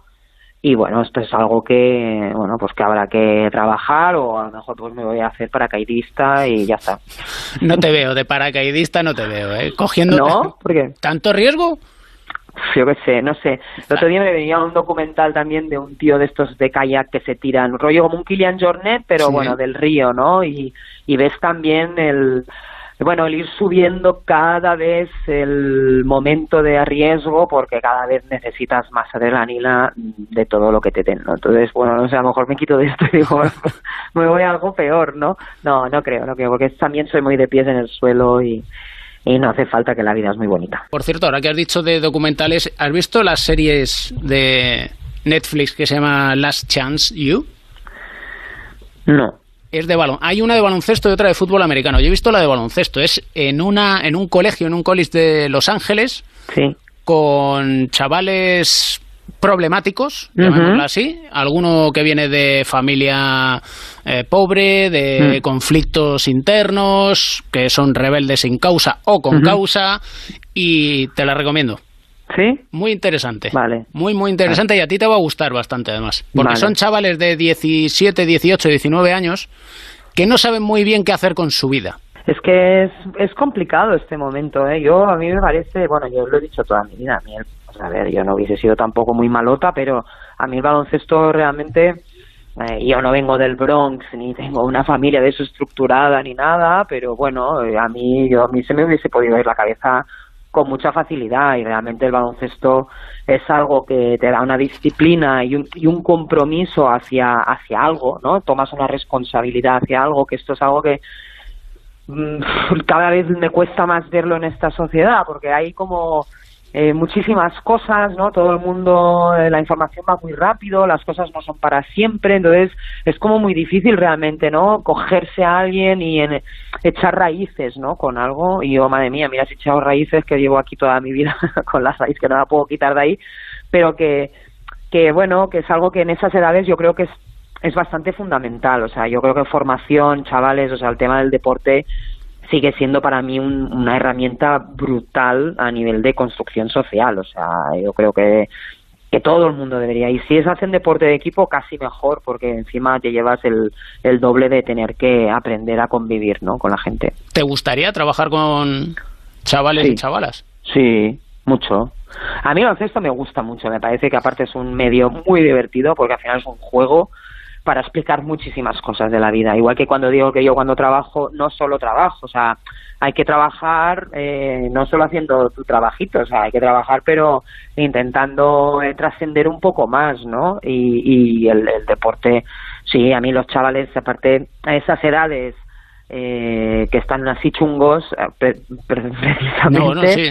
me hacen risa, o sea, a mí me gusta, porque yo también he estado allí, yo también, yo fui muy, muy rebelde, tuve una una adolescencia bastante revoltosa y, y bueno, y puedo, creo que puedo conectar, ahora también te digo que hay una parte generacional que es el tema de, la era de tecnológica que estamos muy fuera, o sea, porque ellos han nacido, y no porque no sepa hacer TikToks o no porque no sepa, pero su manera y su lenguaje y sus perspectivas del mundo, pues es que ellos han nacido de esta manera, ¿no? Entonces, entre que, que- querer inculcarles nuestros valores también es difícil porque es que vienen de otra película. ¿no?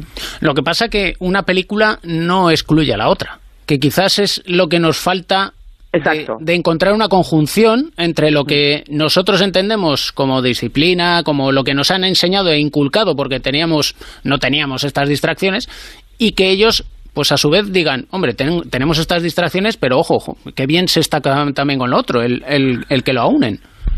Sería ideal, sería encontrar esta fórmula equilibrada de decir, no, no, fenomenal, o sea, tú te vas a, o sea, yo sé que tú te vas a relacionar a través de los teléfonos, a través de los GIFs, los emojis, eh, los TikToks, o sea, eso va a ser tu mundo y tus relaciones van a ir mucho más rápido, pero en el momento, o sea, también tenemos que ser capaces de decir, no, bueno, es que en el momento que el cara a cara suceda, porque esto son cosas que no han desaparecido, o sea, por mucho que haya muchas pantallas de por medio, o sea, en algún momento tú tienes que relacionar, tienes que hablar, te tienes que saber expresar, tienes que saber qué te pasa dentro para luego compartirlo, todo esto tienes que saber hacerlo. Entonces, eh, lo ideal sería que pudiésemos también eh, eh, racionar un poco el tema de las eh, comunicaciones digitales. Esto habría que poder decir, no, la mitad del día sí, pero la mitad del día no, y no pasaría nada tampoco. Es como, chica, la vida hay muchas cosas y hay que aprender a, a, estar bien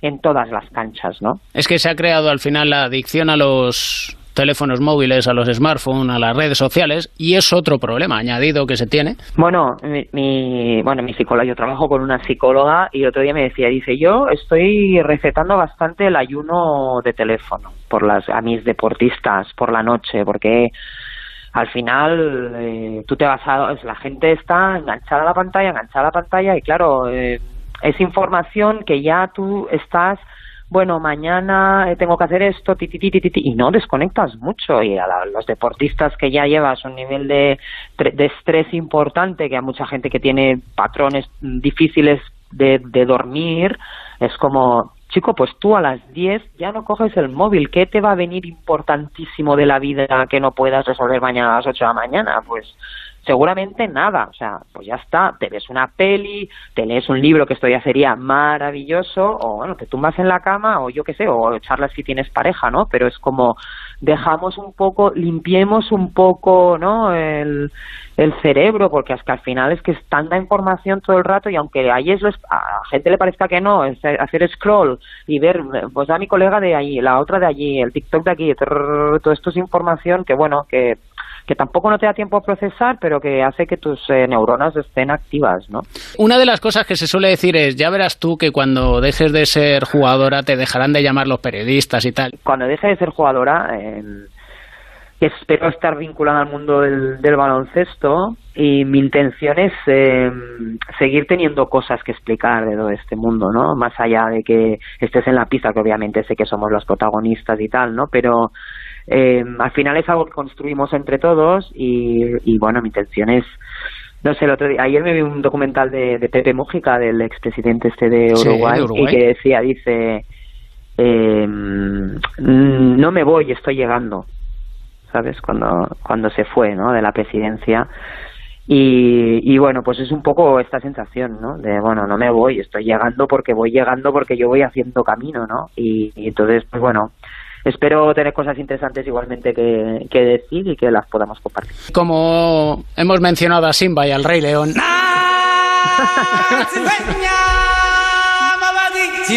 pues vamos a acabar con ello, ¿no? Porque Hakuna Matata. Hakuna Matata. ¿eh? Qué bien ligado, ¿eh? Qué bien ligado. ¿Cómo se Hombre, nota? ¿cómo, ¿cómo se nota que aquí Nacho García, nuestro técnico, le he dicho, oye, ¿qué te parece si acabamos con el Rey León que nos gusta a todos? Ay, lástima que no estén haciendo yo. Bueno, en el fondo, cada, cada día que Cada despertamos, nacemos. Pues eso, no me lle- No me voy, estoy llegando. Felices fiestas, feliz año Igualmente, y feliz año. y que sigas siendo como eres, ¿eh? Gracias, igualmente. Un abrazo. Un abrazo grande. Desde el día que al mundo llegamos nos ciega el brillo del sol. Hay más que mirar donde otros solo ven, más que alcanzar en lugar de soñar.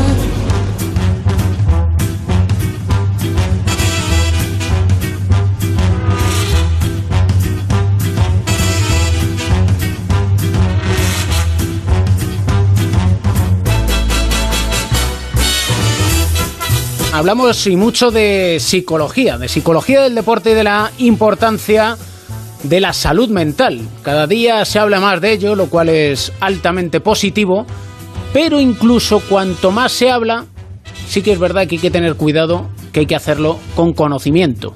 Y precisamente conocimiento tiene nuestro psicólogo del deporte y medallista olímpico José Manuel Beirán. Muy buenas noches.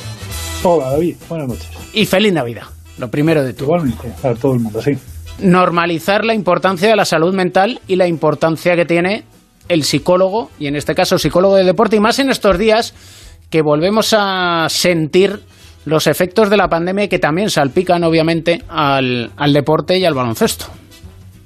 Sí, eh, todas estas cosas que están pasando en estos últimos meses, en este año y medio, lo que hace es agravar un poco más la situación porque personalmente hay muchas personas que, les afecta más eh, el haber estado pues eh, confinados, el, el tener menos contactos, el entrenar de otra manera, el, no jugar, jugar sin público, por ejemplo, con el riesgo que está suponiendo desde el primer día que se empezó a jugar, incluso ahora mismo está pasando, de tener casos positivos, prácticamente todas las semanas en algún equipo hay. Entonces, todo eso se está grabando, pero es un problema que ya hace mucho tiempo que existe y es que en, en- en muchos casos se considera que los deportistas, especialmente los deportistas de alto nivel, conocidos o de élite, que parece que son triunfadores y que todo les va bien, mm, pues son personas como todos los demás, de carne y hueso, no, no son ninguno de ellos dioses y tienen los mismos problemas y los mismos riesgos que cualquier otra persona. Y es que da la sensación como que si muestras algo de debilidad, entonces ya no es que eres tan bueno. Es- eso es lo que ha pasado siempre. Y, y todos hemos trabajado con todos los psicólogos, hemos trabajado con deportistas conocidos, importantes, que, que te cuentan cosas que desde fuera nadie se lo podría creer, ¿no? De dudas o de miedos o de, o de situaciones en las que lo están pasando mal. Lo que pasa es que muchos de ellos, eh, en muchos casos no se les nota, pero los, lo pasan mal. En otros sí, sí que se nota, se nota mucho, ¿no? De- desde fuera. Lo que pasa es que últimamente, en estos últimos años, han surgido ya deportistas que no les ha dado miedo o que ya la situación ha sido tan grave que, que incluso les ha podido ayudar el manifestarlo a los demás abiertamente por ellos mismos y también porque de esa manera pueden ayudar a otros deportistas que les está pasando lo mismo. Y ya se empieza a ver de otra manera. Ya no se ve como que son débiles, sino que simplemente son humanos y les puede pasar lo mismo que a los demás. Lo que sí que les va a costar mucho más es antes de que les pase o cuando empiezan a estar mal, pues decirlo directamente, yo que sé, a, la prensa o si les preguntan en una rueda de prensa, si les pregunta el entrenador, o de cara al exterior. La imagen que tienen que dar es de invulnerabilidad. Y parece que son deportistas que salen siempre a ganar, que están convencidos de que tienen que ganar y es, lo que se espera de ellos y esa es la imagen que transmiten. Y quiero analizar una cuestión que también es importante y tiene que ver con la psicología del deporte. Una reflexión que hizo el jugador de Golden State Warriors, Draymond Green. Le preguntaron por su entrenador y por cómo se comportaba cuando había pérdidas de balón. Y esta es su respuesta. Según le escuchamos, vamos traduciendo y así podemos analizar. Dice, miras al costado y parece que se termina el mundo, no hay escapatoria. A medida que se repetía, los chicos empezaron a perder balones intentando no perder balones. Así que veía un jugador solo, él pensaba en la pérdida, dudaba y perdía el balón. Tratas de entender la situación y dice que miraba el lenguaje corporal de los jugadores, que era agachar la cabeza. Así que se fue al entrenador, a Steve Kerr, y le dijo, necesitamos tu lenguaje corporal. Dice, miramos al banquillo y cada vez que perdemos un balón parece que alguien ha muerto. Es desmotivante. Y según le habló, su energía dice que cambió y la suya como jugadores también. Dice que si miras al costado y está con la cabeza baja, tú le sigues. Y hay veces que él me dice, nos estás matando, tu lenguaje corporal es terrible. ¿Es así, José Manuel? Sí, y hay que ser valiente para decir eso y decírselo al entrenador. Y hay que ser un buen entrenador para eh, escuchar eso y, reconocer si es verdad, que lo es además, y entonces cambiar, como lo es Steve Kerr. Es un buen entrenador, el lenguaje corporal generalmente es muy bueno. Pero es fundamental y además es que eso, fíjate, es tan importante en los deportistas profesionales como los jóvenes. Es más, con los jóvenes todavía es más importante, porque eh, muchas veces estás jugando y el entrenador intenta como transmitir confianza, a lo mejor fallas y, hace como un pequeño aplauso, venga, seguimos, pero en, en, ese momento se da la vuelta y empieza a hacer gestos o le dice a los del banquillo, pero ¿cómo podemos fallar esto? Pero tal, el, lenguaje corporal. Bueno, un jugador cuando está en el campo se entera de todo. O sea, todo eso lo ve por el rabillo del ojo y afecta muchísimo. A ti te puede estar diciendo verbalmente, venga, no te preocupes, pero lo que tú estás viendo es que está diciendo, pero ¿cómo puede cometer ese error? Eh, ves que eh, este jugador eh, ya, ya lleva mucho tiempo cometiendo estos errores o lo que sea, ¿no? O, o simplemente que te puede desanimar. Lo explica perfectamente. Y con los jóvenes hay que tener especial cuidado porque esto pasa mucho. Miras, miran directamente al entrenador, pero también miran a sus padres. Digo que hay que, hay que tener cuidado porque precisamente los padres puede pasar exactamente lo mismo.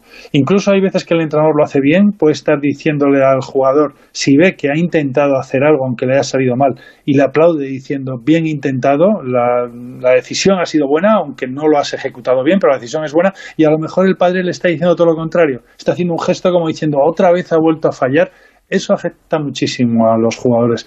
Y lo que suele pasar con eso es que al final cometen más errores. Como decían al final de la película de Con faldas y a lo loco, nadie es perfecto. Así es, nadie es perfecto. Y además, los errores, eh, si sabes por qué son los errores, es mejor animar. Si tú sabes que, es, que el jugador sabe qué es lo que tenía que haber hecho, pero lo hizo mal, lo mejor es no decirle nada. El jugador es el primero, el primero afectado por eso. Si sabe cuál es la solución, déjalo, no hay ningún problema. Ya te digo, si son, si no son errores de falta de esfuerzo, ¿eh? Y si no sabe cuál es la solución, se lo puedes decir, no a lo mejor justo en ese momento, porque cuando tú cometes un error en defensa, a veces te están diciendo el error que has cometido cuando estás empezando a atacar y te- estás poniendo la cabeza en otro sitio. Espera a que haya un tiempo muerto, espera a, a que haya una pausa en el juego o espera a que acabe el partido. Pero yo no puedo hablar de la defensa a un jugador cuando está atacando o al revés, porque se está saliendo del partido. No está centrándose en el presente, en lo que tiene que pensar en ese momento. La importancia de la psicología del deporte y la importancia del cuidado de la salud mental. Siempre un placer, maestro. A mí también. Muchas gracias. Outside the snow is falling and friends are calling you. Come on, it's lovely weather for us. Stay right together with you. Cuatro cuartos. That's right. David Camps.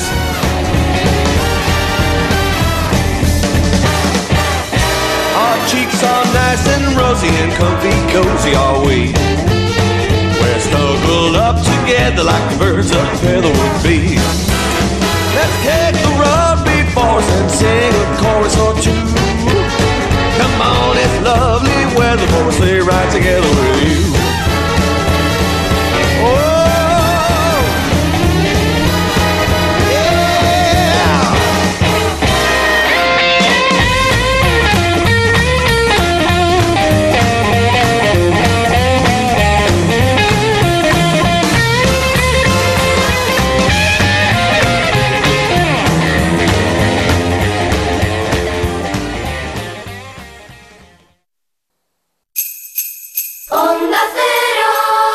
Felices fiestas. Manolo, ponme un vino. ¿Qué te pongo? ¿Un No, no, no sigas. Quiero un vino de Madrid, que estamos en Madrid y son excepcionales. Pues tienes razón. Marchando, un vino de Madrid. Denominación de origen Vinos de Madrid. www.vinosdemadrid.es. Son nuestros y son únicos. Bitumi presenta We Will Rock You, el musical de Queen producido por Brian May y Roger Taylor que arrasa esta temporada en Madrid. Esta Navidad regala el musical número uno, el preferido por el público. Regala We Will Rock You en el Gran Teatro CaixaBank Príncipe Pío. Entradas a la venta en laestacion.com. ¿Quieres vender tu coche? Busca, compara y si alguien te paga más, ven a Ocasión Plus. Mejoramos cualquier tasación, mejor precio garantizado, pago en 30 minutos. Ocasión Plus. Ocasión Plus, nueve centros en Madrid. Localiza tu centro más cercano en ocasiónplus.com, abiertos sábados y domingos. Michael Jordan es considerado el mejor jugador de baloncesto de la historia. El 14 de junio de 1998, Jordan hizo magia por última vez con la camiseta de los Chicago Bulls. Se jugaba la final de la NBA frente a Utah. Era el último partido de Jordan antes de su anunciada retirada y con su última canasta consiguió la victoria y su sexto anillo. 17 seconds from game seven or from championship number six. Open. Chicago. Una de las canastas más famosas del baloncesto. Thank you and congratulations, 1998 NBA Finals MVP Michael Jordan. Partidos y jugadas que pasan a la historia. Vive los grandes momentos del deporte cada fin de semana en Radio Estadio con Edu García y cuando quieras en la app y en la web de Onda Cero.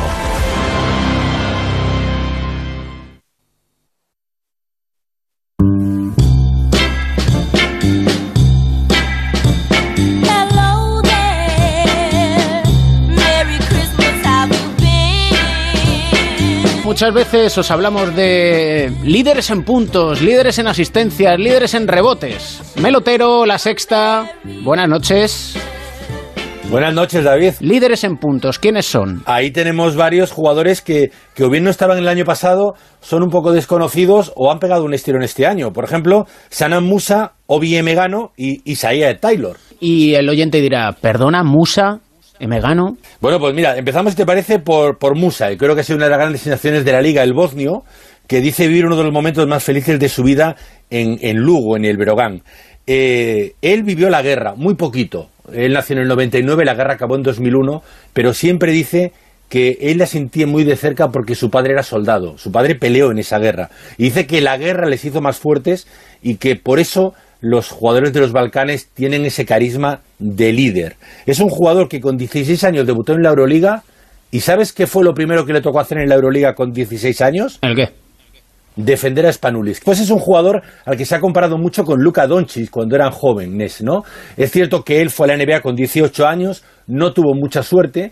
Y hay una cosa que pocos saben y es que eh, hay una película basada en los dos que se llama Something in the Water, espero haberlo pronunciado bien, y en él habla del impacto de la guerra en esta segunda generación, por llamarlo de alguna manera. ¿El secreto para ser el mejor reboteador de la liga cuál es? Pues quizás es el hambre, dice Ángel Delgado, ¿no? Que él nació en Bajos de Jaima, en Dominicana, en el año 94. En 2010, hace unos añitos, era una de las 10 ciudades más contaminadas del mundo. Le llamaban el Chernobyl de Dominicana por los altos niveles de concentración de plomo.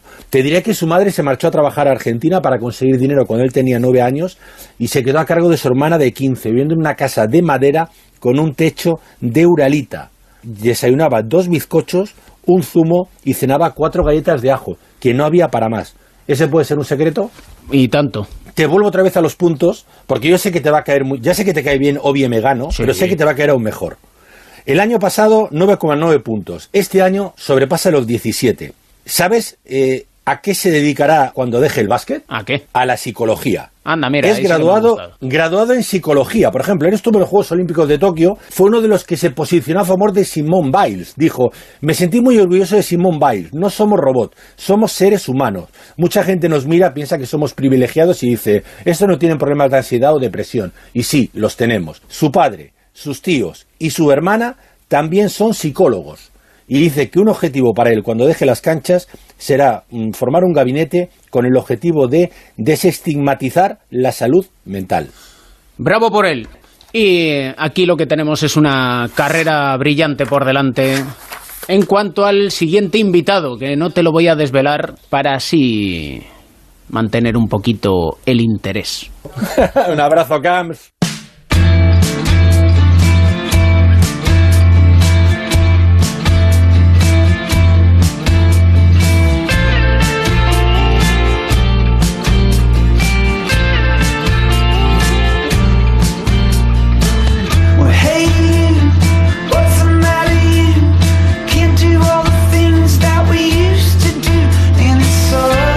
Tenemos que hablar de la división de plata del baloncesto español, la LEB Oro, que este año la verdad es que copa más portadas o tiene más atención, sobre todo por dos nombres propios. Uno es Margasol y su fichaje, autofichaje, porque para eso es el presidente del Girona y también jugador y gran estrella. Y el otro, pues un club histórico, el Estudiantes, que por primera vez en su historia pues no está en la ACB. Su entrenador es J. Cuspinera. Hola J, buenas noches. Hola, buenas noches. Y feliz Navidad, ¿eh?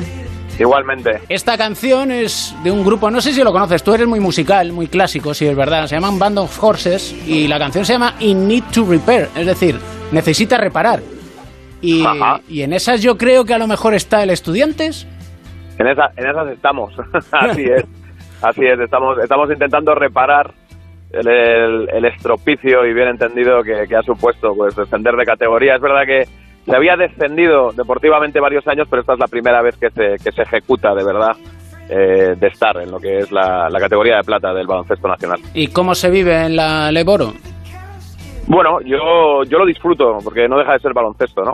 No te, te engañaría si no te dijera que me preferiría estar en ACB, ¿no? Pero, pero es verdad que no deja de ser baloncesto eh, con rivales nuevos, canchas nuevas, algunas ya también conocidas porque hay algunos clubes históricos que, llevan algunos años en Leporo y son canchas que ya conocías de, épocas pasadas de ACB. Bueno, pues eso, no deja de ser baloncesto, con lo cual yo no dejo de disfrutar, que para mí es un privilegio poder dedicarme a, aquello que me gusta, que en este caso es el básquet, ¿no? Hombre, es que dices canchas históricas. Hombre, Girona le hemos visto en la CB. Al Peñas Huesca, al Cáceres, al Valladolid, al Guipúzcoa, al Granada, Alicante, Lleida. Son unos Está- cuantos, ¿eh? Está lleno de históricos, ¿eh? Y estudiantes. Y el Estudiantes. Eso Sí, sí. lo hace todavía más difícil. Lo hace difícil. De ser primero nunca es fácil en nada. Eh, estés donde estés en, en cualquier ámbito de la vida, especialmente en el deporte, eh, da igual tu tradición, da igual tu historia. Al final, ser primero lo quieren ser varios y varios tienen la capacidad real de poder serlo. Y entonces, pues, eh, esa ambición por ser primero, pues no es fácil, ya no solo porque haya equipos históricos, sino porque, porque la ambición de varios equipos es la misma que la tuya, ¿no? Y te van, van, van a, van a intentar conseguir el objetivo igual que tú, con lo cual, pues, solo habrá dos que lo consigan y, y habrá otros, pues, que tendrán el sinsabor de no, de no conseguirlo. Entonces, pues, somos conscientes de ello. Da igual tu tradición o tu historia. Sí, sí, da igual, en esto lo tengo muy claro. Yo he dicho varias veces ya, yo, yo tengo en la mente, porque además me llevé un muy grato recuerdo de, mi estancia en Zaragoza, pero si recordamos al histórico CAI Zaragoza cuando, cuando desciende, hubo no sé si cinco o seis temporadas donde probablemente tenía uno de los mejores equipos del Aleporo y además eran proyectos todos ellos para ascender y no ascendió hasta que se cambió el, el formato de la competición, ¿no? Cuando, cuando hicieron que el primero ascendiera directamente y no todos tuvieran que jugar playoff, porque llegaba casi siempre, o no sé si siempre a la final, pero al final caía en la final y no ascendía, ¿no? Y entonces, eh, en, estas, en estas situaciones, soy consciente que aquel CAI Zaragoza tenía tanta historia como la que tiene ahora mismo Movistar Estudiantes, ¿no? Y, y aquel CAI Zaragoza le costó muchos años volver a la, a, a la CB. Eh, ¿Has tenido que cambiar mucho como entrenador? No, no he tenido que cambiar mucho, es, es- sigue siendo baloncesto. Eh, evidentemente los entrenadores nos adaptamos a los jugadores que tenemos entre manos y lo que trato es de sacar lo, lo, lo máximo posible la plantilla que tengo. Pero entonces en ese, en, en ese sentido pues siempre hay diferencias, pero año tras año, da igual que estés en el Poro o que estés en ACB, ¿no? Es al final te acabas adaptando a lo que tienes, pero en el sentido de lo que es el día a día, de los planteamientos que tengo y demás, pues no, no hay mucha diferencia. La soledad del entrenador sigue igual, ¿no? En la élite que en, que en la Leboro da igual, ¿no? Absolutamente, y sin embargo, fíjate, es, es curioso, ¿no? Yo en ese, en ese sentido tengo la, la suerte de que recibo muchos más mensajes de apoyo cuando las cosas no me han ido bien que cuando me han ido, cuando me han ido francamente bien, ¿no? Eso quiere decir que, que hay un sentimiento detrás de gente que te sigue, que te quiere, que te, que te apoya en los malos momentos, ¿no? Pero sí que es verdad que se siente, ¿no? Muchas veces sientes eh, como es, ¿no? La, la victoria es compartida, pero la derrota es huérfana, ¿no? Nadie, nadie quiere hacerse responsable de las de las derrotas. Entonces, en ese en ese sentido, al final el, el entrenador queda queda desnudo, ¿no? Ante ante las posibles derrotas o cuando se producen pues las ante las derrotas reales. Pero bueno, es parte del es parte del deporte, ¿no? Y, y lo aceptamos como tal y para mí sigue siendo un privilegio a pesar de esa llamada soledad del entrenador poder dedicarme a esta profesión. Hemos empezado con música y vamos a terminar con música, pero esta la eliges tú. Que ya, ya me dirás el porqué. Bueno, el señor del clan Mark Knopfler. Mira que han pasado años y todavía parece como si hubiese sido compuesta ayer, ¿eh? Bueno, yo, yo, te, yo te cuento una- un secreto, un pequeño secreto. Evidentemente es un grupo que me gustaba ya cuando era joven, eh, pero ahora desde hace dos años y medio pues he cogido una nueva afición que es tocar la guitarra. Y el señor Mark Knopfler para mí es uno de estos guitarristas únicos, ¿no? Y entonces pues esta canción que antes ya me gustaba, ahora cuando la analizo desde el punto de vista de la guitarra pues me parece una auténtica obra de arte.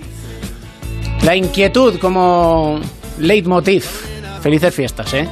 Pues igualmente, para todos, Un abrazo grande. igualmente. Way on down south, London town.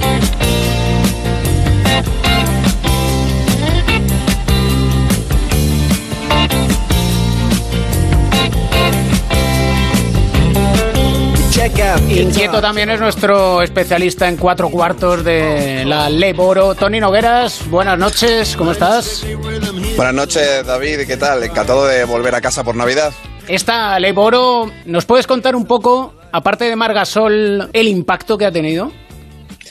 Bueno, pues la- estamos en, en una competición que ya el año pasado estuvo a una gran altura. Solo hay que ver cómo está jugando este año Breogán, ¿no? En, en la Liga Endesa y la llegada de Margasol pues ha sido poner eh, en el mapa mundial una competición que para mí es una de las mejores que se puede vivir del baloncesto. Encima con el baloncesto nacional como protagonista porque los grandes jugadores de la Liga Leboro, quitando tres o cuatro grandes fichas que se han hecho, protagonismo totalmente nacional y sabes que eso es de lo que nos gusta a nosotros. ¿Y nombre propio o nombres propios que haya en la competición?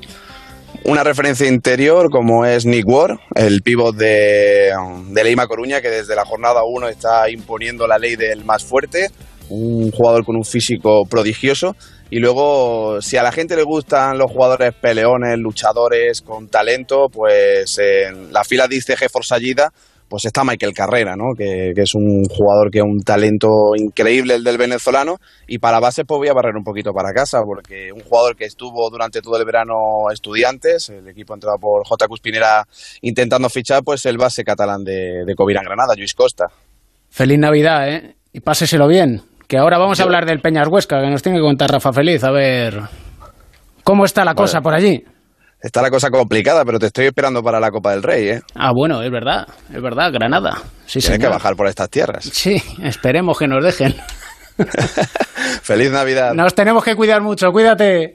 Cuídate, David. Rafa Feliz, buenas noches. Hola, muy buenas. Felices fiestas, feliz Navidad a todos. Igualmente, y eh, es feliz Navidad allí en Huesca, porque mira, voy a, vamos a escuchar el anuncio o la promoción que ha hecho Peñas Huesca de Salva tu baloncesto.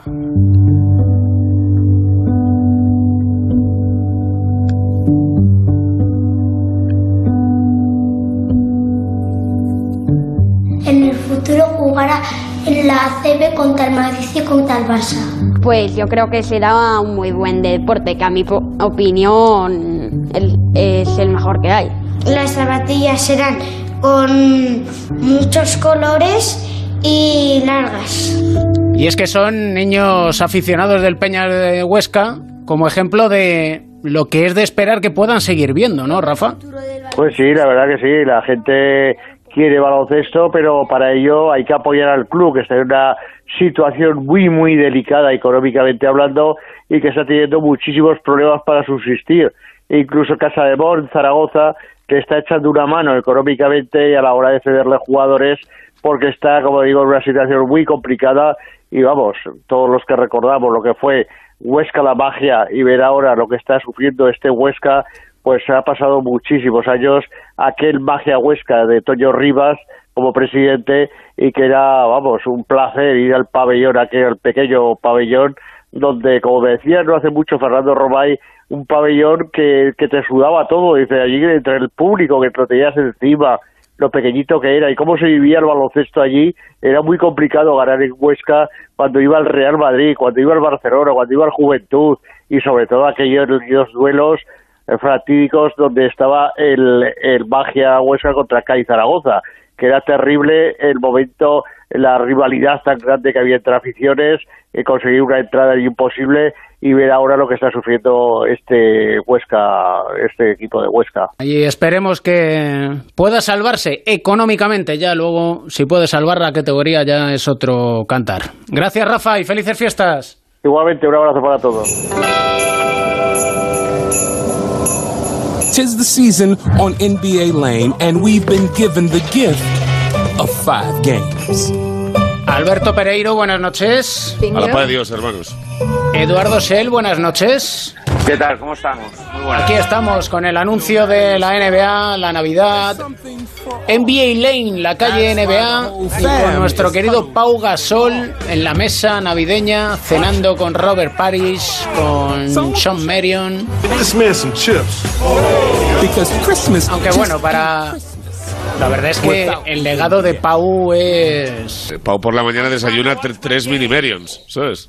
O sea, a, nivel de importancia de un jugador y otro. Pues bueno, Robert Paris, vale, está muy bien, pero. Eh, Dominic Wilkins, además estos en la NBA venden el muñeco como nadie. Son espectaculares. Me faltaba Kyrie Irving. Pero, tra- pero también sale. No, no, no. Yo no sé si Kyrie celebra la Navidad o el solsticio de invierno. Pues no, o algo que se invente. Cualquier cosa. Mira, hoy, día 25, ha empezado la votación para el All-Star Game. No votéis a Kyrie Irving. Que apa- aparte, que esto es como cuando votas a, a un partido político, eso es chungo, es tirar el voto. O sea, que por mucho que salga no va a ir, ¿sabes? O sea, que- Yo, mi, mi- mi único voto y el voto útil es el Ricky Cesto. Ricky Rubio. Joder, Ricky Cesto. Ese- Que van cuartos, ¿no? Ese, Hostia, ese hostia, siempre. Terceros van o cuartos, bien. no sé cómo van, tío. Porque con Ricky todo es mejor. Con Ricky la vida sonríe. Bueno, pues entonces ahora, cu- cuan- cuanto mejor esté eh, Cleveland y mejor esté él, eh, seguramente más cerca estará de que lo, de- de lo, lo traspasen, porque vamos, es, es el, el sino de su vida en los últimos años. Ya he escuchado algo de, de Golden de Warriors de aquí a cuatro días, ¿no? Pues venga. No sé, eh, de repente se han convertido en un equipo simpático y le ha dado cierto sentido, ¿no? A lo de Ricky. Todo el mundo nos, nos preguntábamos en verano que hacía allí Ricky en Cleveland, ¿no? Un equipo de perdedores, un equipo sin rumbo, eh, sin proyecto. Y bueno, pues ahí está, con Kevin Love, al que agradecía la mitad de las 5.000 asistencias que había repartido en su vida, decía que había sido a, Kevin Love. Y bueno, un equipo ahí Tienen a, Allen, que estuvo ahí en Brooklyn, que me parece un tío bastante simpático, además de con ese peinado, un tío muy comprometido en lo social. Y bueno, pues están ahí dando, dando guerra y animando el avispero de- del este. ¿Y cómo veis a los españoles ahí en el avispero NBA? Quitando a Ricky, que Ricky está que se sale, Billy cogiendo minutos, pero el resto, Bueno, si Garuba, Aldama sale cuando Aldama, Memphis gana de 30 o pierde de 30. Eh, Juancho no juega un minuto, eh, Billy juega un ratito y lo de Garuba, pues, pues demostrado el error, ¿no? Como diría aquel. Que aquí parece también que si no hacemos un impacto inmediato como el de el de Pau Gasol, que al tercer partido estaba haciéndole un mate en la cara de Kevin Garnett, es que no todo, no, no, no todo va a ser así, ¿no? Es muy complicado. ¿Sabéis qué pasa en marzo del 2022? Por, por, por Toma. mi cumpleaños. Precisamente por tu regalo de cumpleaños, a lo mejor HBO ha tenido a bien estrenar Winning Time, The Rise of the Lakers Dynasty. There's two things in this world that make me believe in God. Sex and basketball. I'm about to buy a team. I want to ¿Lo teníais presente? Sabía, pero no sabía la fecha. El que, el que acaba de hablar ahora es, Jerry Bass, ¿no? Como si lo viera. Sí, sí, sí. Bueno, vamos, es decir, que dos cosas que le hacen creer en Dios, el sexo y el baloncesto, y que va a comprar un equipo, o, o era él, O era él. Proco- o era Prokhorov, uno ¿Y, de los dos. y sabéis quién hace, quién hace de Pat Riley? ¿Quién hace Pat Riley? Adrian Brody. Pues mira, no está mal. Igual de feos los dos. Que es Navidad, Pereiro. ¿Qué más? ¿Tenemos más, más reparto? Si Karim Abdul-Jabbar no hace de Karim Abdul-Jabbar, no... Mal vamos. No, es- no, no queremos, ¿no? no, no, no, no, no lo queremos, porque... O sea, ¿puede, puede haber alguien parecido a Abdul Jabbar? Yo tuve la oportunidad de, de hablar con, con, Sí. con Karim Abdul-Jabbar eh, cuando yo estaba en Marca y le dimos el, el Marca Leyenda y en el soliloquio que le hice eh, de entrada para introducirle el premio del Marca Leyenda le dije que, que él había cambiado la historia del baloncesto con el de Skyhook, que el máximo anotador de la historia de la NBA, eh, no sé cuántos mil anillos, eh, eh, All Stars, pero que en este caso yo se lo quería dar por su condición de actor. Él me miró, echó una sonrisa y le dije, es que tu papel en Aterriza como puedas es papel de, de- de culto aquí en, en España. Y luego para mí una que me parece que es absolutamente magistral, eh, que es Basketball, que es una película, que es una parodia que juntan ahí un torneo de una mezcla de baloncesto y... Que es mala, y y- es mala, Pero es mala. La aparición, la aparición de Karim Abdul-Jabbar en el Museo de Basketball, dentro de una urna, en una vitrina, en la que él hace de sí mismo como estatua humana, me parece que es absolutamente eh, genial. Y bueno, tuve la oportunidad de reírme un ratito con, Has con has tirado mucho tiempo de tu vida viendo pelis muy malas, ¿eh? Y cualquiera que aparezca Karim Abdul-Jabbar hay que verla. Y sobre todo lo que no hay que hacer es decirle a Karim Abdul-Jabbar que no sudaba la camiseta. Eso jamás, y menos si va pilotando un avión. Ay, que sepáis que Quincy Isaiah es Magic Johnson en la ficción. Quincy, grande Quincy.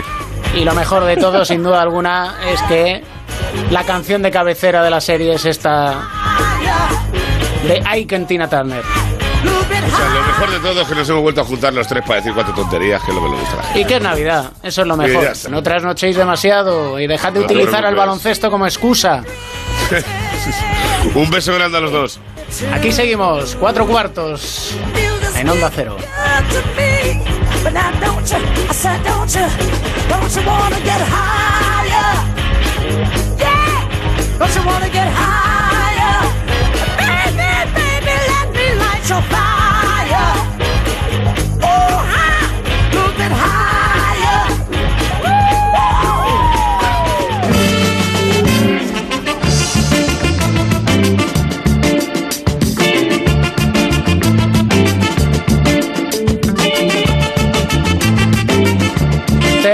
Este cuatro cuartos en el día de Navidad abriendo pues, lo que denominamos el Rincón de Mateo, Médula para Mateo, Fundación Cris contra el Cáncer, contando una historia de superación en sí no es solo una historia de superación, son 1.500 historias de superación anuales, son los escalofriantes datos de niños en España que padecen algún tipo de cáncer. Y Edusel, sigues por ahí, ¿no?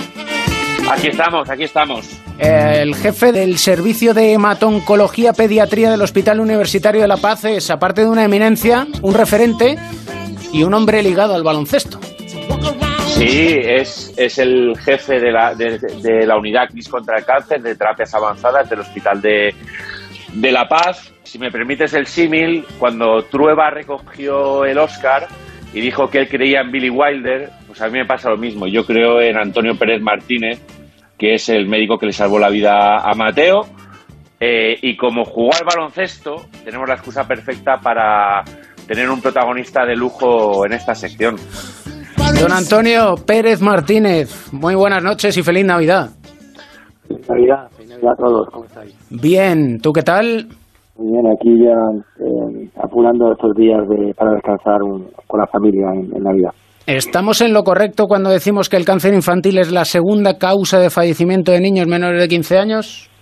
Pues yo diría que hasta la primera, porque el, en el intervalo de edad por encima del año constituye la primera causa de muerte por enfermedad. Es verdad que en el intervalo de un año todavía los accidentes constituyen la primera causa de mortalidad, pero en líneas generales es la primera causa de mortalidad en la edad pediátrica en nuestro medio, efectivamente.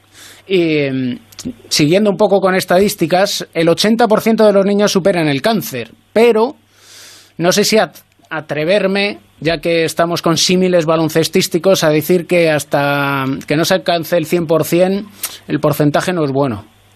Ah, Totalmente de acuerdo, es insuficiente. Es decir, que son números que no reflejan la realidad que son las personas, que son nombres y apellidos, que son los niños, que son sus familias y que y que nunca un número frío y una estadística puede reflejar la realidad que subyace a que todavía constituye una enfermedad que en muchos casos eh, constituye eh, la muerte del- de un, de un crío, de un niño. ¿En qué nivel estamos de 0 a 10 en España en cuanto a investigación? Uy, eh, suspenso, suspenso. Yo, yo ahí soy muy exigente. Creo que, que a día de hoy en, en investigación todavía es una asignatura pendiente y que nos queda mucho que mejorar. En sí, bueno, tú tuviste que hacer un poco como jugadores NBA e ir a lo que viene a ser la NBA de la oncología, que fue en, en St. Jude, allí en Memphis, en Minnesota, también en, en Alemania. Así es. Yo seguí los pasos un poco de o Pau o Pau Gasol siguió, siguió los míos, porque cuando yo estuve en, en Memphis, eh, al poco tiempo llegó Pau y su familia y, y bueno, sí, el- en concreto en Memphis está el hospital de, de St. Jude, que es el, referente fundamental en investigación y en clínica en cáncer infantil. Y luego posiblemente estuve también en, en, en en, Alemania, y, luego volví un poco co- a seguir en este caso los pasos de, de Ricky Rubio y, y estuve en Minnesota en el Instituto del Cáncer eh, y también pues eh, formándome y en aquel caso ya como profesor intentando eh, aportar también mis experiencias desde, desde España en, en- en aquellos foros. Que allí la investigación es un valor. La, la investigación es el motor que genera el conocimiento y lo convierte no solamente en, una inversión, sino lo, convien- lo convierten en, en un motor económico. Eh, aquí en España y todavía la, la la investigación es un lujo, la, la- inversión hacer en, investi- en investigación eh, requiere un retorno inmediato e invertir en investigación para que dé un retorno necesita una ah, apostar de una forma verdadera, decidida y, con un retorno a, a medio plazo. Eh, siempre nos quedamos a medias y al final lo que hacemos es comprar eh, medicamentos o estrategias que han desarrollado estos centros de investigación. Eh, hace poquito estábamos en, en la unidad CRIS de la octava planta de, oncología en, en el Hospital de la Paz. Eh, presentábamos la fusión de una fundación que se llama Sonrisas sin Cáncer con CRIS contra el Cáncer, en el que se están recaudando fondos para esta unidad eh, CRIS que lidera Antonio, en el que ellos desarrollan, David, tratamientos para pacientes que no responden a tratamientos alternativos y Antonio llega con soluciones que muchos diríamos mágicas, ¿no? Pero gracias a esa magia hay detrás un equipo multidisciplinar, Antonio, en el que están genetistas, bioinformáticos, investigadores, médicos como él, que él lidera y yo creo que él tiene un dream team de la investigación en, en España, en Madrid en concreto, en esta unidad CRIS de La Paz, y que hay que apostar, David, hay que tenemos que pedir a la gente que se haga socio de, de- de- de fundaciones como CRIS contra el cáncer. Eh, que este verano, eh, Antonio no, lo- no lo ha comentado, pero te lo digo yo, he sido capaz de desarrollarlos para pacientes en un tiempo récord. No solamente en verano, Edu, sino que actualmente en Navidad estamos generando ahora un tercero, ¿verdad? El cáncer los niños no entiende de veranos, de Navidades, sino están ahí, las necesidades son diarias, ¿no? Y bueno, sí, efectivamente, yo también creo que, ese es el mensaje, que necesitamos el apoyo, el apoyo de, de, de todos, el apoyo de fundaciones de que contra el cáncer ha hecho un punto de inflexión fundamental en cómo entendemos, abordamos con recursos eh, el, cáncer de los niños y con la, yo estoy convencido de que si este mensaje cala, si todos ponemos nuestro granito de, de arena, en las próximas décadas, es decir, en, en- daremos, pues pondremos las bases de que muchos tipos de cánceres en los niños podrán tener un- una curación completa, que es lo que buscamos. Pero al final demostramos que lo que en 10 o 12 días en un hospital público podemos generar pues uno de los tratamientos más complejos que hay en este momento en el mundo, que se llaman CAR-T duales. Lo que entiendo es que hay que adelantarse siempre. hay que ser un Ricky Rubio, ¿no? Que es el que roba los balones enseguida y da la asistencia enseguida. Hoy he visto un vídeo de, Ricky que ha hecho una jugada de maestro de pillo en el que le roba la cartera rápidamente al, al atacante y, bueno, pues con, con el cáncer si vamos por detrás, con el cáncer si vamos por detrás y muchas veces se va por detrás pues porque la regulación y va muy por detrás, eh, llegaremos tarde. Tenemos que ir por delante y lo que necesitamos es que la regulación y las administraciones nos acompañen en este camino. Ojo que Antonio, Sí, ya te, te voy a llamar ya el Ricky Rubio de la investigación. Bueno, bueno, bueno. Ese sería uno de mis sueños, conocer a Ricky, a poder hablar con él. Y, y bueno, pues eh, la verdad es que es una buena comparación que, que te la compro. Además, yo creo que él no, no creo que Juan, bueno, él pues yo era escolta, no era tan base como él, pero él, él me recuerda mucho a, a mi época cuando jugaba eh, Montero, ¿no? Que era un base así alto, un base estiloso, ¿no? Y, y de alguna manera eh, el, el- el- ese estilo de juego y de inteligencia y de madurez que ha adquirido, pues la verdad es que es un, es un piropo para mí, o sea que, que te compro el, el- la comparación. ¿Te da tiempo a ver baloncesto, Antonio? Uy, no, la verdad es que, que muy poco. Veo veo alguna cosa de Twitter, o alguna pequeño highlights de las mejores jugadas y bueno, y a Ricky sigo, sí, sigo, sigo y a los españoles también, a Santi, a, a William Gómez y sigo, pero pero poca poca cosa ya, desafortunadamente. Lo mejor que podemos hacer para cerrar el, este programa navideño, Edu, es una canción elegida por Mateo para Antonio.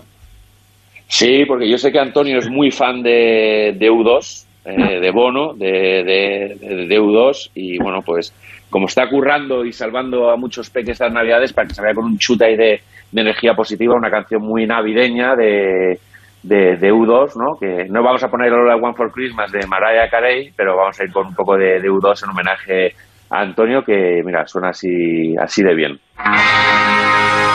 It's Christmas. Baby, please come home.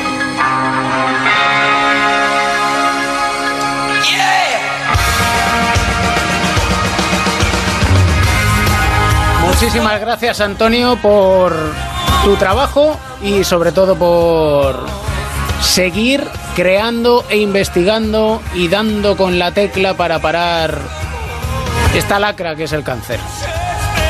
Muchas gracias a vosotros por, por vuestra labor también, por vuestro apoyo y, y bueno, y animaros a que os hagáis todos socios de la Fundación CRI y desearos una feliz Navidad. Un abrazo. Feliz Navidad, Antonio. Edu, feliz Navidad, ¿eh?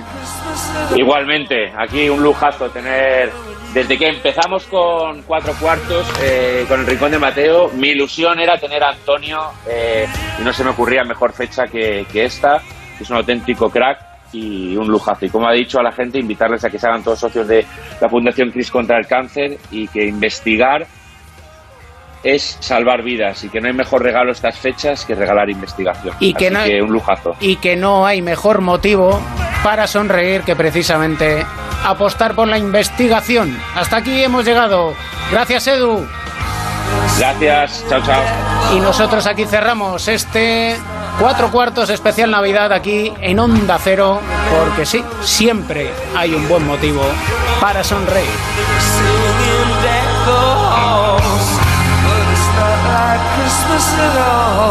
El baloncesto se juega en cuatro cuartos.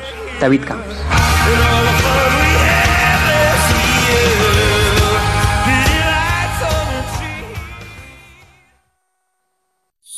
Feliz Navidad con Onda Cero. Onda Cero en Navidad. Onda Cero.